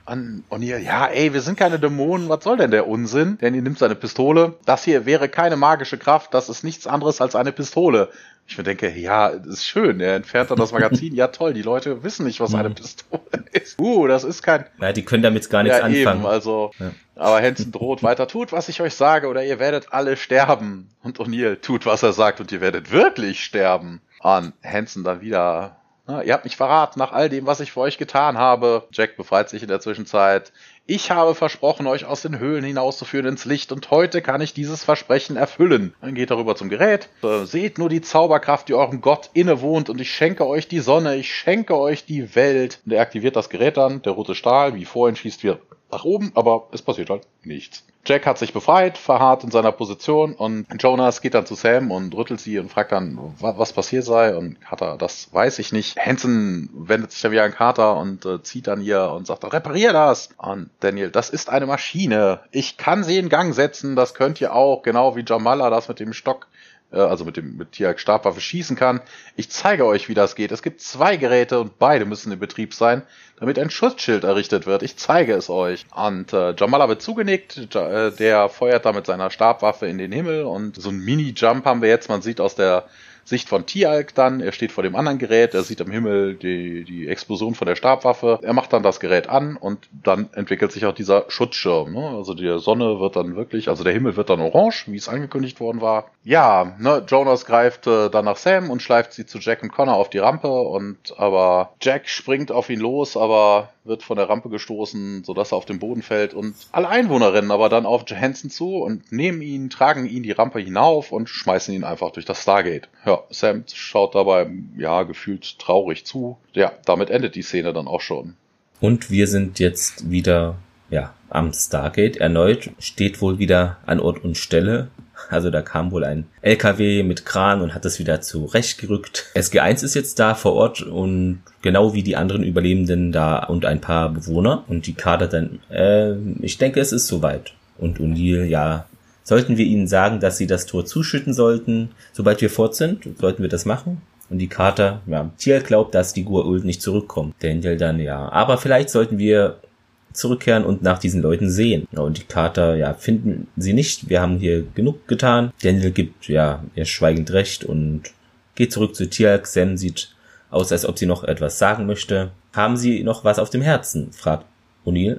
Und sie sagt dann, ja, ich hatte die Gelegenheit, ihn zu töten, Colonel. Er hat mich fast darum gebeten. Und O'Neill dann, ja, es ist keine besondere Ehre, jemanden zu töten, Captain. Carter stimmt zu und O'Neill, ja, hält die Bibel von diesem Jonas in der Hand Hören Sie, ich bin kein besonderer Experte, was diese Dinge angeht, aber ich erinnere mich dunkel an ein Gebot. Ich glaube, es ist das erste. Carter dann ja, ich bin der Herr, dein Gott, und du sollst keine anderen Götter neben mir haben. Geht hier also auf den Folgentitel ein. Und dann O'Neill, hm, na schön, dann ist es nicht das erste.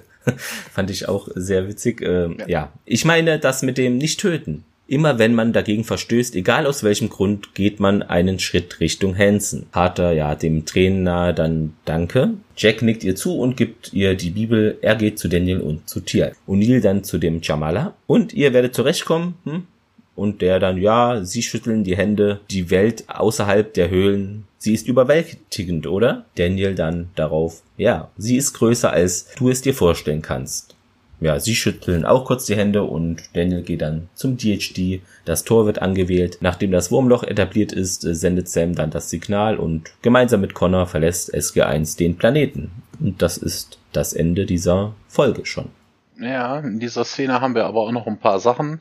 Ne, zum einen, am Anfang der Szene hat man im Hintergrund Musik und äh, der Witz ist, es ist der, ja. der Trailer von Independence Day. Ja, der, der Macher. Derselbe Komponist. Genau, ja. derselbe Komponist. Das mit dem, äh, hier wird natürlich auch aufgeklärt, wie wir auf First Commandment kommen. Klar könnte man das auch sehen aus der Sicht von Hansen. Ne? Man soll keine Götter neben ihm mehr haben. Ne? Also von wegen SG1 mhm. ist der Störenfried. Aber hier geht's natürlich dann auch doppelt dann noch um was anderes, ne, mit dem du sollst nicht töten, weil Jax sich halt in dem Gebot vertut. Und was ich halt sehr, sehr witzig finde, weil ähm, ne, O'Neill fragt ja am Ende, ne, ihr werdet zurechtkommen und Jamala sagt, ja, die Welt außerhalb der Höhlen, sie ist überwältigen und Daniel sagt dann, ja, sie ist größer, als du dir vorstellen kannst und ich mir denke, hä, die Leute waren schon außerhalb der Höhle, das ist doch nur, diese, diese Schutzschild ist doch nur über diesem Tal. Also der hüllt ja nicht den ganzen Planeten ein, also das Tal kennen mhm. die schon. Also das ist nur bestimmte, ja. Ne, die, die kennen schon alles, was es da zu sehen gibt, also viel mehr. Mhm. Vielleicht spielt er dann auf seine Reisen durch Stargate an wahrscheinlich. Der denkt dann, ach, das ist hier, komm, ja, nee, er sagt ja, Jamala selber sagt ja, sie ist überwältigend, ne? Die Welt außerhalb der Höhlen. Ach so, ja. beziehungsweise ja, okay, er fragt. Ja,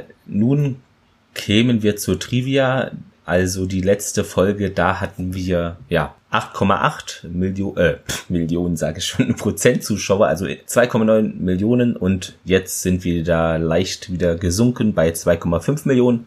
Das sind 7,4 Prozent, ja, Fernsehanteil. Dann, was haben wir noch? Ach so, ich hatte noch gefunden, diese, ja, Ferngläser, dieses Okular, das ist wohl nur ein Gag gewesen des Requisiteurs. Anscheinend sind die eigentlich anders oder nicht realistisch. Irgendwas war da jedenfalls. Ich bin da wirklich kein Experte drin. Und die Refer zu den Referenzen, das hattest du ja auch schon gesagt, der Zauberer von Oz ist klar. Dann noch äh, natürlich an was mich die Folge auch gerade zu Beginn sehr stark erinnert hat, ist natürlich Apocalypse Now, also ähnliche Handlungen, abtrünniger Militärmann, der sich da als Gott äh, bei einem lokalen Stamm aufspielt, etabliert. Und ja, zu der Story-Idee noch, äh, die ist wohl ja dem Robert Cooper ja gekommen und nicht einer seiner ja beliebtesten und er bedauert auch sogar, hat er mal wohl geschrieben oder gesagt, dass eben in der Nebenhandlung es, wobei es auch nicht wirklich eine Handlung, ja doch, okay.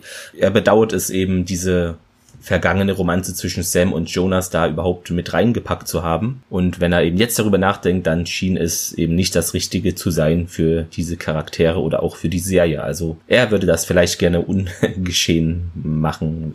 Ja, zu den Fehlern, also einige hatten wir schon genannt. Dann gab es noch ja, ein paar so Schnittsachen, die eigentlich immer dabei sind. Zum Beispiel, nachdem Jonas Carters Pistole weggenommen hat, sieht man wohl in mehreren Schnitten äh, eben, dass Carter die Waffe immer noch in der Hand hält. Ja, und was auch merkwürdig ist, das stimmt, dieser Jamala hat wohl noch nie eine Waffe benutzt und kann dann, ich glaube, beim ersten Mal trifft er schon diesen einen Wachposten da oder äh, von diesem Jonas. Das sind immer so Sachen, wo man ja bei einer Energiewaffe, haben kann, ja bei einer Energiewaffe ist das ja auch weniger problematisch. Ja. Ne? Also wenn du wirklich, der hat ja den Stab benutzt, hättest jetzt hm. ein Maschinengewehr, wo du einen Rückschlag ja. hast oder so. Ich glaube, die werden ja auch ja. vermutlich mit Pfeil und Bogen und ähnliches jagen. Das ist deutlich komplexer als eine Stabwaffe, auch für irgendjemanden gerade drauf zu richten und nur mal einen Trigger zu pullen. Ne? Also dass er das schon adaptiert hat hier dieses Waffenwissen, ja möglich. Ja und diese zu dieser UV-Strahlung, die angeblich so stark sei, das ist wohl auch merkwürdig, denn diese Strahlung würde wohl innerhalb von ein paar Stunden so etwas wie Schneeblind machen können. Also man würde auch so Sonnenbrand wohl an den Augen bekommen. Das sei wohl sehr schmerzhaft und ja, diese Symptome könnten eben bis zu zwölf Stunden danach, danach äh, auftreten. Jetzt hätten wir das Zitat der Woche. Also ich habe mich da entschieden für ein relativ frühes Zitat in dieser Folge. Und zwar natürlich äh, Daniel, das schmeckt nach äh, Hühnchen und die Kater, ja, was ist dagegen einzuwenden? Wenden und Daniel, äh, ja, das ist Macaroni mit Käse. Das wäre meine Wahl hier. Ja, meine ja auch. Wir haben ja vorhin schon drüber, als wir über diese Szene gekommen sind, sagten, also das ist war einfach sehr, so sehr lustig. gewesen.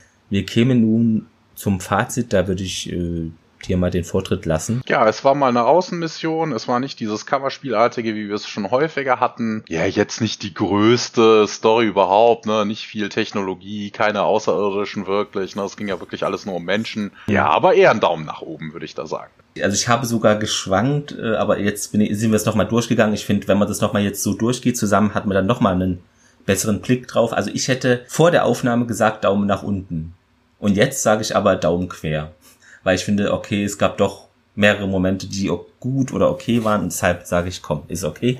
Es war auf jeden Fall lustiger als die anderen die, Folgen. Ne? Es war auf, ja, es war lustiger und was ich mich aber auch frage, wo du ja auch schon seit mehreren Folgen fragst, ja, was ist denn hier mit diesen Außerirdischen? Denn da, ich hatte dir glaube ich auch geschrieben, hier werden wir jemals in dieser Serie Außerirdische noch sehen oder war das nur am Anfang, um uns hier anzulocken? Natürlich wissen wir es besser, aber es fühlt sich so an, als ob wir jetzt in der ersten Staffel nie mehr Außerirdische sehen. Wenn es so weitergehen würde, ne, würde man dann denken, okay, das war's, keine Außerirdischen, immer nur noch in die Vergangenheit reisen. Und wie eben schon gesagt, es ist an den Streifen Apocalypse Now von Sir Francis Drake, nein, für Francis Ford Coppola natürlich äh, angelehnt. Von dem Film gibt es übrigens drei Versionen. Ich kenne aber nur zwei. Also ich kenne die Kinoversion, glaube ich, und die Redux-Version, aber es gibt da wohl einen neueren Final Cut, muss ich mir noch anschauen. Dieser Hansen, das fand ich halt irgendwie, naja, er wirkt äh, kaum düster oder geheimnisvoll, fand ich. Also, und will da diese Höhlenmenschen ja enthöhlen mit aller Gewalt, also praktisch in das Licht, wie auch immer gesagt wird, führen. Aber so ein Konzept richtig, finde ich, war da jetzt von ihm auch nicht zu erkennen, außer baut mir einen Tempel und da liegen Frauen mir zu Füßen. Ja gut, wenn das äh, ausreicht als Konzept, um Leute zu überzeugen, ja, dann ist es so.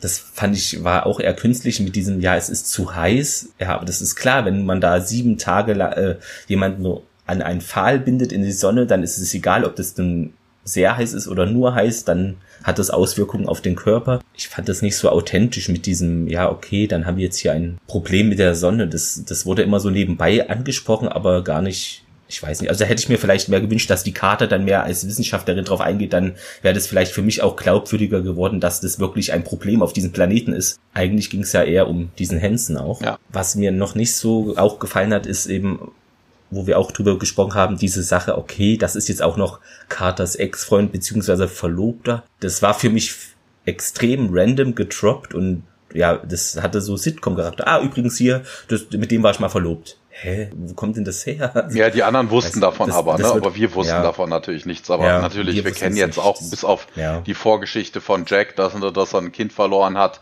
wissen wir von den anderen auch nicht. Ne? Also wir kennen keine Ex-Freundin von, von Tialk oder genau. wobei der wird vermutlich keine haben, ne? aber auch von Daniel nicht. Ähm. Und ja, deshalb doch äh, ja einen Daumen zur Seite. Ich finde, man ja kann die Folge sehen, aber wenn die jetzt fehlen würde im Stargate-Universum, ich würde jetzt nicht denken, oh mein Gott, diese Folge fehlt. Nee, das, äh, das nicht. Also zu Folgen, die wirklich hm. auffallen würden, wenn sie fehlen würden, da kommen wir erst äh, über in zwei Folgen ja, ist es, glaube ich, soweit, ne? also in vier ja. Wochen, äh, wenn wir über die Nox reden, da ist natürlich ähm, hm. Aber generell, ne, wir haben halt nur Daumen runter, Mittel und hoch. Und wenn ich überlege, hm. dass ich letzte ja. Woche schon wieder einen Daumen in der Mitte gegeben habe, dann war das hier schon besser. Hm. Deshalb sage ich ja einen leichten Daumen hoch, dann ist es halt der Daumen hoch. Also war viel Witziges drin, ja, kurzweilig war es auch. Hm. Die Story von wegen, ja, warum, warum ist der jetzt bekloppt geworden? Keine Ahnung. Ne, Sam hat das aber schon ja. Mhm. Ja, das also im Englischen, ja. im Englischen erklärt sich das von selber, ne? Wenn sie sagt Lunatic Fringe, er hatte vorher schon vermutlich einen an der Meise und die Sonne wird ihr Übriges getan haben. Was mich aber in der ganzen Story so ein bisschen gewundert hat. Die sagten ja was von wegen, mhm. ja, wir waren hier länger da und hier in den sechs Wochen und sowas. Hallo, das sind keine, das sind keine Expeditionsteilnehmer, die sollen da was auch immer sie da tun sollen. Also ich kann man, ich habe noch nie gesehen, dass SG1 in einer seiner Missionen da sechs Wochen auf einem Planeten waren. Die Nein, gehen dahin, ich auch nicht. gucken sich um, sind da Goa'uld, ja, da machen wir so platt oder wir überlegen uns was. Ansonsten schauen wir uns ein bisschen um, nehmen vielleicht mal Kontakt zur Bevölkerung auf, schauen, ob es da irgendwas Relevantes gibt, was man irgendwie abgreifen kann und dann verkrümeln wir uns wieder. Ist aber in zwei, drei Tagen erledigt. Eben, also, also wegen so eine sechs Wochen Mission, ne? ja, ja. aber die haben sich ja auch das erst Sorgen gemacht, nachdem, nachdem man heimkehren wollte und das Signal durch Stargate kam, aber niemand mit. Vielleicht sehen wir die Serie einfach aus der falschen Sicht. Vielleicht ist ja SG9 eigentlich hier das super Team, was alles erforscht und wir kriegen SG1 zu sehen. Nur, ja, wenn nee, die da sechs das, Wochen das, teilweise verbringen. Ja, das glaube ich aber nicht, weil ähm, der, ja, der Bösewicht nicht. an der Stelle war ja mit Sam bekannt. Das heißt, die werden sich vermutlich über den Job schon kennengelernt haben.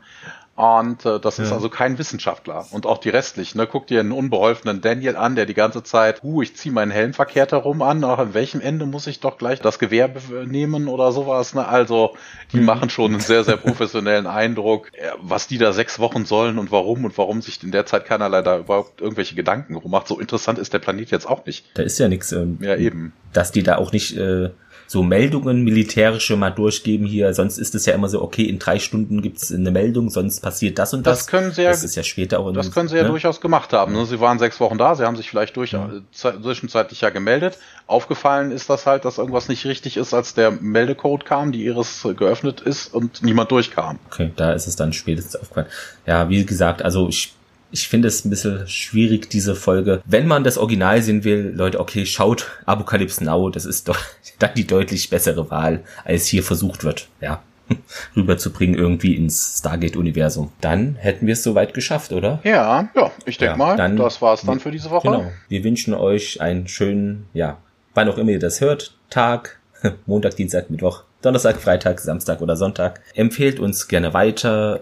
Ihr könnt uns auch bewerten bei Apple geht es, also iTunes ist das genau. Und ja, wir sind vertreten auf Twitter, Facebook und Instagram oder auch via Mail könnt ihr uns kontaktieren, wenn ihr mögt. Und ihr macht weiter und wir machen auch für euch weiter. Ja, wir freuen uns über Feedback. Ansonsten lasst uns ein Like da. Sowas sehen wir auch. Hört fleißig, empfehlt uns weiter und auch von hier einen schönen guten Morgen, einen schönen guten Tag, eine gute Nacht, wann auch immer, wo auch immer ihr uns hört. Und äh, ja, bleibt uns gewogen. Ciao.